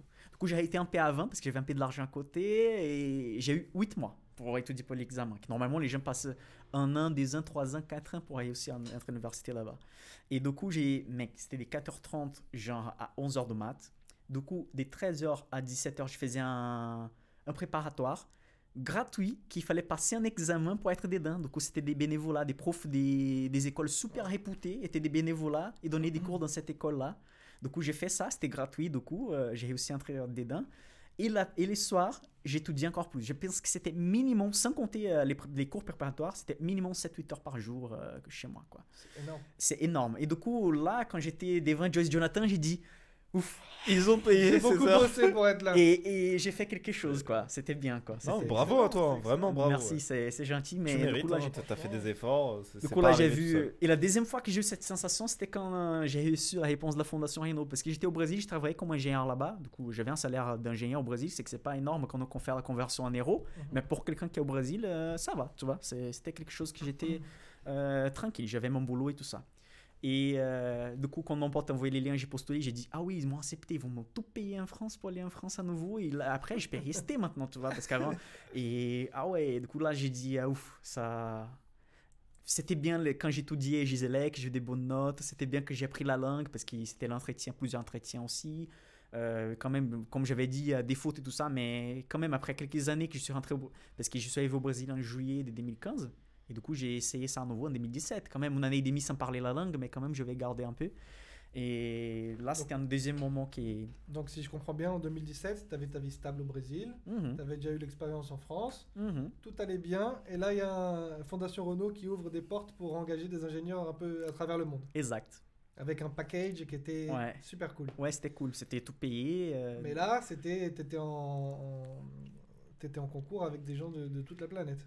Ouais, surtout de toute la planète. On va dire qu'au Brésil, on savait qu'il avait deux ou trois Brésiliens, parce que tous les ans, ils prennent deux ou trois Brésiliens. Du coup, euh, la concurrence, c'était à ce niveau. Toute l'université fédérale du Brésil pouvait euh, Il y en a postuler. énormément, donc. euh, Ah oui, il oui, je pense que ça dépasse. euh, par. Je par je vais pas dire que tous ces nombres de personnes ont postulé pour ça, mais on a plus de 100 000, euh, des 100 000 personnes dans les universités fédérales, qui est pour les au ingénieurs, Brésil. juste au Brésil. Ouais, ouais. Et du coup, euh, ouais, c'était la deuxième fois que j'ai dit ah ouais, ouf, là, Ça, c'est exceptionnel, franchement. Non, bravo à Là, toi, ouf, franchement. euh, c'était cool quoi. Mais là, du coup, c'est quoi le prochain step là? Parce que là, il y en a eu deux, deux points importants. Ah ouais, là, il y avait des points importants. Et ouais, la prochaine étape, c'est là maintenant, quoi, parce que j'ai travaillé comme ingénieur de coin en France. Euh, J'avais un poste plutôt stable. J'ai travaillé comme ingénieur et analyste financier récemment. Et maintenant, je commence mon projet toute seule. Quoi. Je vais me dédier à faire les portefeuilles des clients, les consultings, euh, toutes les choses liées à ma chaîne, me dédier plus euh, au projet de la chaîne et les choses qui sont parallèles, qui me rapportent mon revenu, que c'est l'analyse d'action, euh, l'analyse des portefeuilles des clients et faire ça. C'est ça ce qui me plaît en fait, c'est de parler avec les gens. Comme je disais, j'aime bien d'être un peu les profs. C'est ça qui j'ai kiffe en fait. C'est des, cool. des vraiment parler l'interaction. avec les gens. L'interaction, exactement. C'est ça qui Parce me que plaît. je suppose que les gens voient tes vidéos. Non, rien. Non. Euh, Je suppose que les gens voient, euh, voient tes vidéos, mais ils sont derrière leur écran. Donc quand tu as des commentaires ou tu as des gens qui répondent à- sur ton Instagram, là, ça commence la, la vraie partie intéressante. Parce que tu te dis, oui, tu vois les vues, le nombre de vues, Mhm. et tu vois les abonnés. Mais tu sais pas s'ils ont vraiment... Comment ils ont reçu l'information. Ouais, quand j'ai reçois des gens qui disent Ah oui, merci, grâce à toi, j'ai pu commencer à investir, j'ai appris des choses, euh, j'apprécie bien et tout. J'ai dit Mais quand même, hein, c'est. Je commence à parler les mecs, c'est un mec brésilien qui parle déjà. Il a les d'où vient ces mecs, qui- pourquoi il a cet accent? Il parle de- des actions françaises avec un accent brésilien, d'où ça vient et tout ça. Et les mecs, ils disent après ah, merci, j'ai appris énormément, euh, ça me touche euh, énormément aussi. Parce qu'en fait, euh, j'ai réfléchi toute mon historique que j'ai fait pour arriver jusqu'ici. Et je suis déjà très content de ça, tu vois. Là, c'est une nouvelle étape qui va commencer parce que c'est mon business, ma chose, c'est que je vais faire par moi-même. Et euh, ça me touche énormément quand les gens disent oui, j'arrive à prendre, oh, merci. euh, Bah là déjà en, en deux petites heures, une heure et demie, deux heures. Franchement, je sais pas combien de temps. Ça fait combien de temps, Ça fait longtemps, oui. Putain, on n'a même pas sorti ça, franchement. Mais euh, juste... euh, On a appris énormément. deux heures Ça va, Mais oui, Ça va En régie, ça va Ah ouais ouais, ça fait ça fait deux heures. Bah ça va. Non, c'est bien, c'est cool. Bah ça, tout va bien. Et euh, ouais, bah justement, comme, tu- comme tu disais, euh, d'avoir le retour des gens, c'est super important, quoi. Oui. Donc, les gens demandent des... Dans, dans les vidéos, les gens demandent, ah, mettez un like, mettez un pouce bleu. Mm. Mais en plus de montrer la vidéo à plus de gens qui pourront être impactés par ton message, c'est le fait que toi, tu te dises, ok, j'ai pas fait ça pour rien, il y a quelqu'un derrière. Ouais. Parce que par exemple, moi, j'ai reçu ta vidéo parce qu'on me l'a envoyé sur Mhm. WhatsApp. Ouais. On m'a partagé le lien. Ok. Donc, j'ai consommé ton contenu, mais toi, t'es- tu le sais pas ça. Non, je sais pas. Je sais pas. C'est vraiment pour On moi. en J'y a un- parlé, on- on a vu la vidéo sur la. Euh, la- Aujourd'hui, j'ai regardé le ratio. 50 les bénéfices, euh, alors elle est capitalisée à 1 milliard, et elle a fait un bénéfice de 100 millions, donc elle a un ratio de. Exact, exact. Et, Tu vas et- prendre ça. et- et par exemple, on en a parlé pendant, je sais pas, une demi-heure, on discutait sur cette vidéo. Mhm. Et toi, Et tu sais vois pas. tu vois Et pas cette sais pas. partie. Et Tu vois pas. juste que moi ensuite je me suis abonné, etc. Mais tu te dis pas d'où je suis arrivé. Exact. Et c'est les commentaires qui permettent d'avoir un retour. J'ai commencé à faire des lives récemment sur euh, Instagram à 20h tous les dimanches avec un sujet qui c'est les abonnés décident et je parle pendant 30 minutes après ils posent euh, leurs questions. Et ça me permet d'interagir un peu aussi, tu vois, de voir les gens en direct en commentant, quelque chose c'est plus euh, direct. Ça, ça c'est j'aime bien aussi, j'ai découvert ça et je vais continuer parce que ça me permet d'avoir un retour euh, en direct Live, en fait, en live, ouais, ouais. Et justement, en parlant des questions, euh, il y a quelques abonnés qui t'ont envoyé des questions euh, que tu m'as envoyées, qu'on Oui. va, lire ici pour finaliser. Mhm. Allez, Attends, je reprends pourquoi il y a que toi qui les as les questions? Pourquoi je les- Ah, a- Ah, ah, Alors, L'efficacité. C'est bon, tu la retrouves alors, il y a Kroos qui demande Es-tu comme certains euh, le font, un trader que l'on peut copier, trader, comme Des- sur eToro par exemple? Mais déjà, est-ce que t'es un trader? Non, je suis pas un trader. Voilà. C'est ça le truc. Je suis que- plutôt un holder, tu vois, quelqu'un qui conserve, quelqu'un qui reste dedans. Et juste pour complémenter la réponse là, je pense pas, comme j'avais dit, qu'il faut copier les portefeuilles de quelqu'un. Euh, il faut pas décopier des portefeuilles de quelqu'un qui fait du trading ou même des long terme. Parce que chaque personne, il a un historique de capitalement, un niveau de connaissances, un niveau de revenus, un niveau de dépenses, un niveau d'aversion risque, un niveau d'expérience. Euh, chaque portefeuille doit être, fait, euh, doit être fait pour chaque personne. Et si vous voulez commencer vraiment doucement en, en misant les long termes, il faut penser aux ETF et respecter les étapes qu'on a parlé au début euh, de notre podcast. On a, on a beaucoup de chance parce que je suis en train de voir que la plupart des questions, on les a répondues pendant le podcast. Énorme. C'est vrai, c'est vrai, je pense aussi. euh, Comment as-tu trouvé l'équilibre entre profiter aujourd'hui, économiser et investir pour l'avenir? C'est ce que tu disais tout à Oui, il faut avoir l'équilibre. hein. Il faut penser qu'on va dépenser avec les restos, on va faire des voyages, Ah on il va, il faut, il faut. Sinon, tu peux pas tenir l'investissement long terme. Tu dis, ok, je vais dépenser dans 20 ans, mais je passe ma jeunesse et je fais, fa- fais quoi avec l'argent? Donc, il faut avoir une partie des revenus, oui, pour profiter de la vie, une partie qui va penser au futur. Il faut pas non plus dépenser. Euh, une chose que j'essaie de combattre toujours, combattre en fait, c'est les gens qui vivent une vie qui sont pas à elles-mêmes. Ça veut dire qu'elles ont des dépenses de 3000 euros et un salaire de 10 000 euros. Les gens qui s'inventent des vies, quoi. Ouais, et là, c'est pas réaliste. Soit tu gagnes plus d'argent, soit tu économises. Euh, à partir du moment où tu arrives à vivre une vie normale, qui est normale, je vais mettre normal dans le sens que les revenus sont pareils aux, aux dépenses, tu peux commencer à essayer d'investir un peu ce qui reste. Et bien sûr, profiter de la vie toujours, ça c'est important, quoi. avoir l'équilibre surtout. L'équilibre, c'est la, la réponse. Une- autre question, c'était euh, que penses-tu de l'investissement dans les crypto-monnaies? Donc, comme tu m'as dit, c'est ça va dans le secteur des technologies sur ton portefeuille et c'est un des Exactement. sous-investissements. Pour moi, pour moi c'est une partie du portefeuille des technologies. Donc, on va dire qu'on va pas dépasser les 5% dans les portefeuilles. euh, au moins, avec la vision des long terme, c'est ça. Cette partie, elle est énormément gagnante, c'est qui va rentabiliser les restes du portefeuille. Mais au cas où elle va être perdante, euh, on va perdre, euh, c'est 5% de portefeuille qui va perdre un peu et le reste va rentabiliser. Toujours avoir ces critères de rentabilité-risque dans la tête, ça, ça va bien. Une question intéressante. Comment vivre le fait d'être entouré de personnes qui voient d'un mauvais œil l'investissement? Ça, c'est intéressant. C'est gens qui disent que c'est de la merde. C'est euh, c'est difficile, hein. C'est compliqué. oui. C'est Eh ben, il difficile. faut s'éloigner de ces personnes. il a, bon, il a des Non, solutions. pas en parler. Non, il faut- pas il en parler ouais. avec eux, c'est tout. Déjà, essayer d'expliquer, au moins si tu n'arrives pas à expliquer, envoyer, euh, je sais pas, des vidéos, des livres, des articles pour que les personnes puissent commencer à, à comprendre. Si les personnes restent très fermées, sincèrement, fais les choses de ton côté Oui. Et, laisse pas. tomber les autres. Oui. Non, parce que je pense que ces gens qui vont être négatifs, négatifs, négatifs, c'est qu'ils ont perdu de l'argent. Par exemple, je, vais expliquer à mes parents, ils n'ont pas fait d'études, d'études. Je pense que là, je suis la première personne de ma, mon âge à la famille, elle va faire des études supérieures, hein, des bacs plus 5. hein. Et Mhm. si j'arrive, je vais parler d'investissement. Mon père va parler toujours euh, les sacrés immobiliers et tout ça. Et je suis d'accord, c'est sa réalité, c'est la seule chose qu'il comprend et tout. Il faut penser aussi que si les gens de la personne est à côté, ils n'arrivent pas, ils pensent que la bourse c'est quelque chose qui. Mais à leur époque, c'était pas accessible non plus. C'était pas. Exact. Tu n'allais pas en ligne et tu t'achetais. Tu devais te déplacer, tu devais aller voir à la banque. La banque, ils te prenait des marges Aujourd-. Aujourd'hui, c'est plus C'est- facile. C'est plus facile Mhm. surtout. Ah oui. Et du coup, ils vivaient en autre réalité. Peut-être c'est le cas. Des gens, les parents, les grands-parents qui vont dire non, c'est de la perte et tout ça. Il faut, il faut, il faut surtout garder dans la tête que c'est pas un jeu euh, à zéro qui j'ai gagné pour et toi vas perdre en fait. Non, en fait, on va acheter une partie d'un actif et on négocie un actif. Peut-être que j'ai déjà acheté, ça fait 10 ans. et je vais vendre à toi qui commence aujourd'hui dans la bourse. Ça ne veut pas dire que toi, tu as tort d'acheter aujourd'hui, moi, je suis les malins qui vais vendre. Non, parce que déjà, les horizons d'investissement, ça ne matche pas pour les gens qui font d'achat et vente. Du coup, il faut juste, dans les premiers cas, essayer d'expliquer. Si ça va pas, fais les choses de ton côté et essaie de faire ton maximum. Et puis les parents, ils te donnent des conseils. Les parce qu'ils nous réponses. Voilà. les, résul- les résultats et la rentabilité va parler par soi-même après. Voilà, juste les, de les la parents, crainte. les de parents la ont peur pour nous, donc c'est pour ça qu'ils essayent, avec leur réalité, de donner, donner le meilleur conseil possible. Exactement. Et Avec exactement. l'information, on peut prendre des décisions. Je suis par d'accord. nous-mêmes.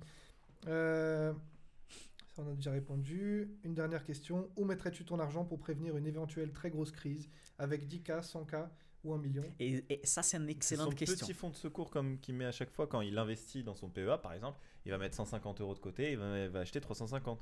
C'est ces 150 à peu près, non? Ou j'ai mal compris Ouais, la tu question fais moi? 20% à côté, on Non, va dire. Prévenir une très grosse crise. Tu sais qu'elle arrive et avec Bah 10K, tu peux 100K pas ou 1 savoir qu'elle arrive une très Ah, grosse merci, crise. merci. Ouais, c'est pas dit. possible. Sinon, Mais du Si coup, on savait. euh, Ouais, Ouais, mais pour essayer de répondre à la question quand même, ça veut dire si les marchés très instables, t'es pas confiant, tu penses que ça va, ça va couler, etc.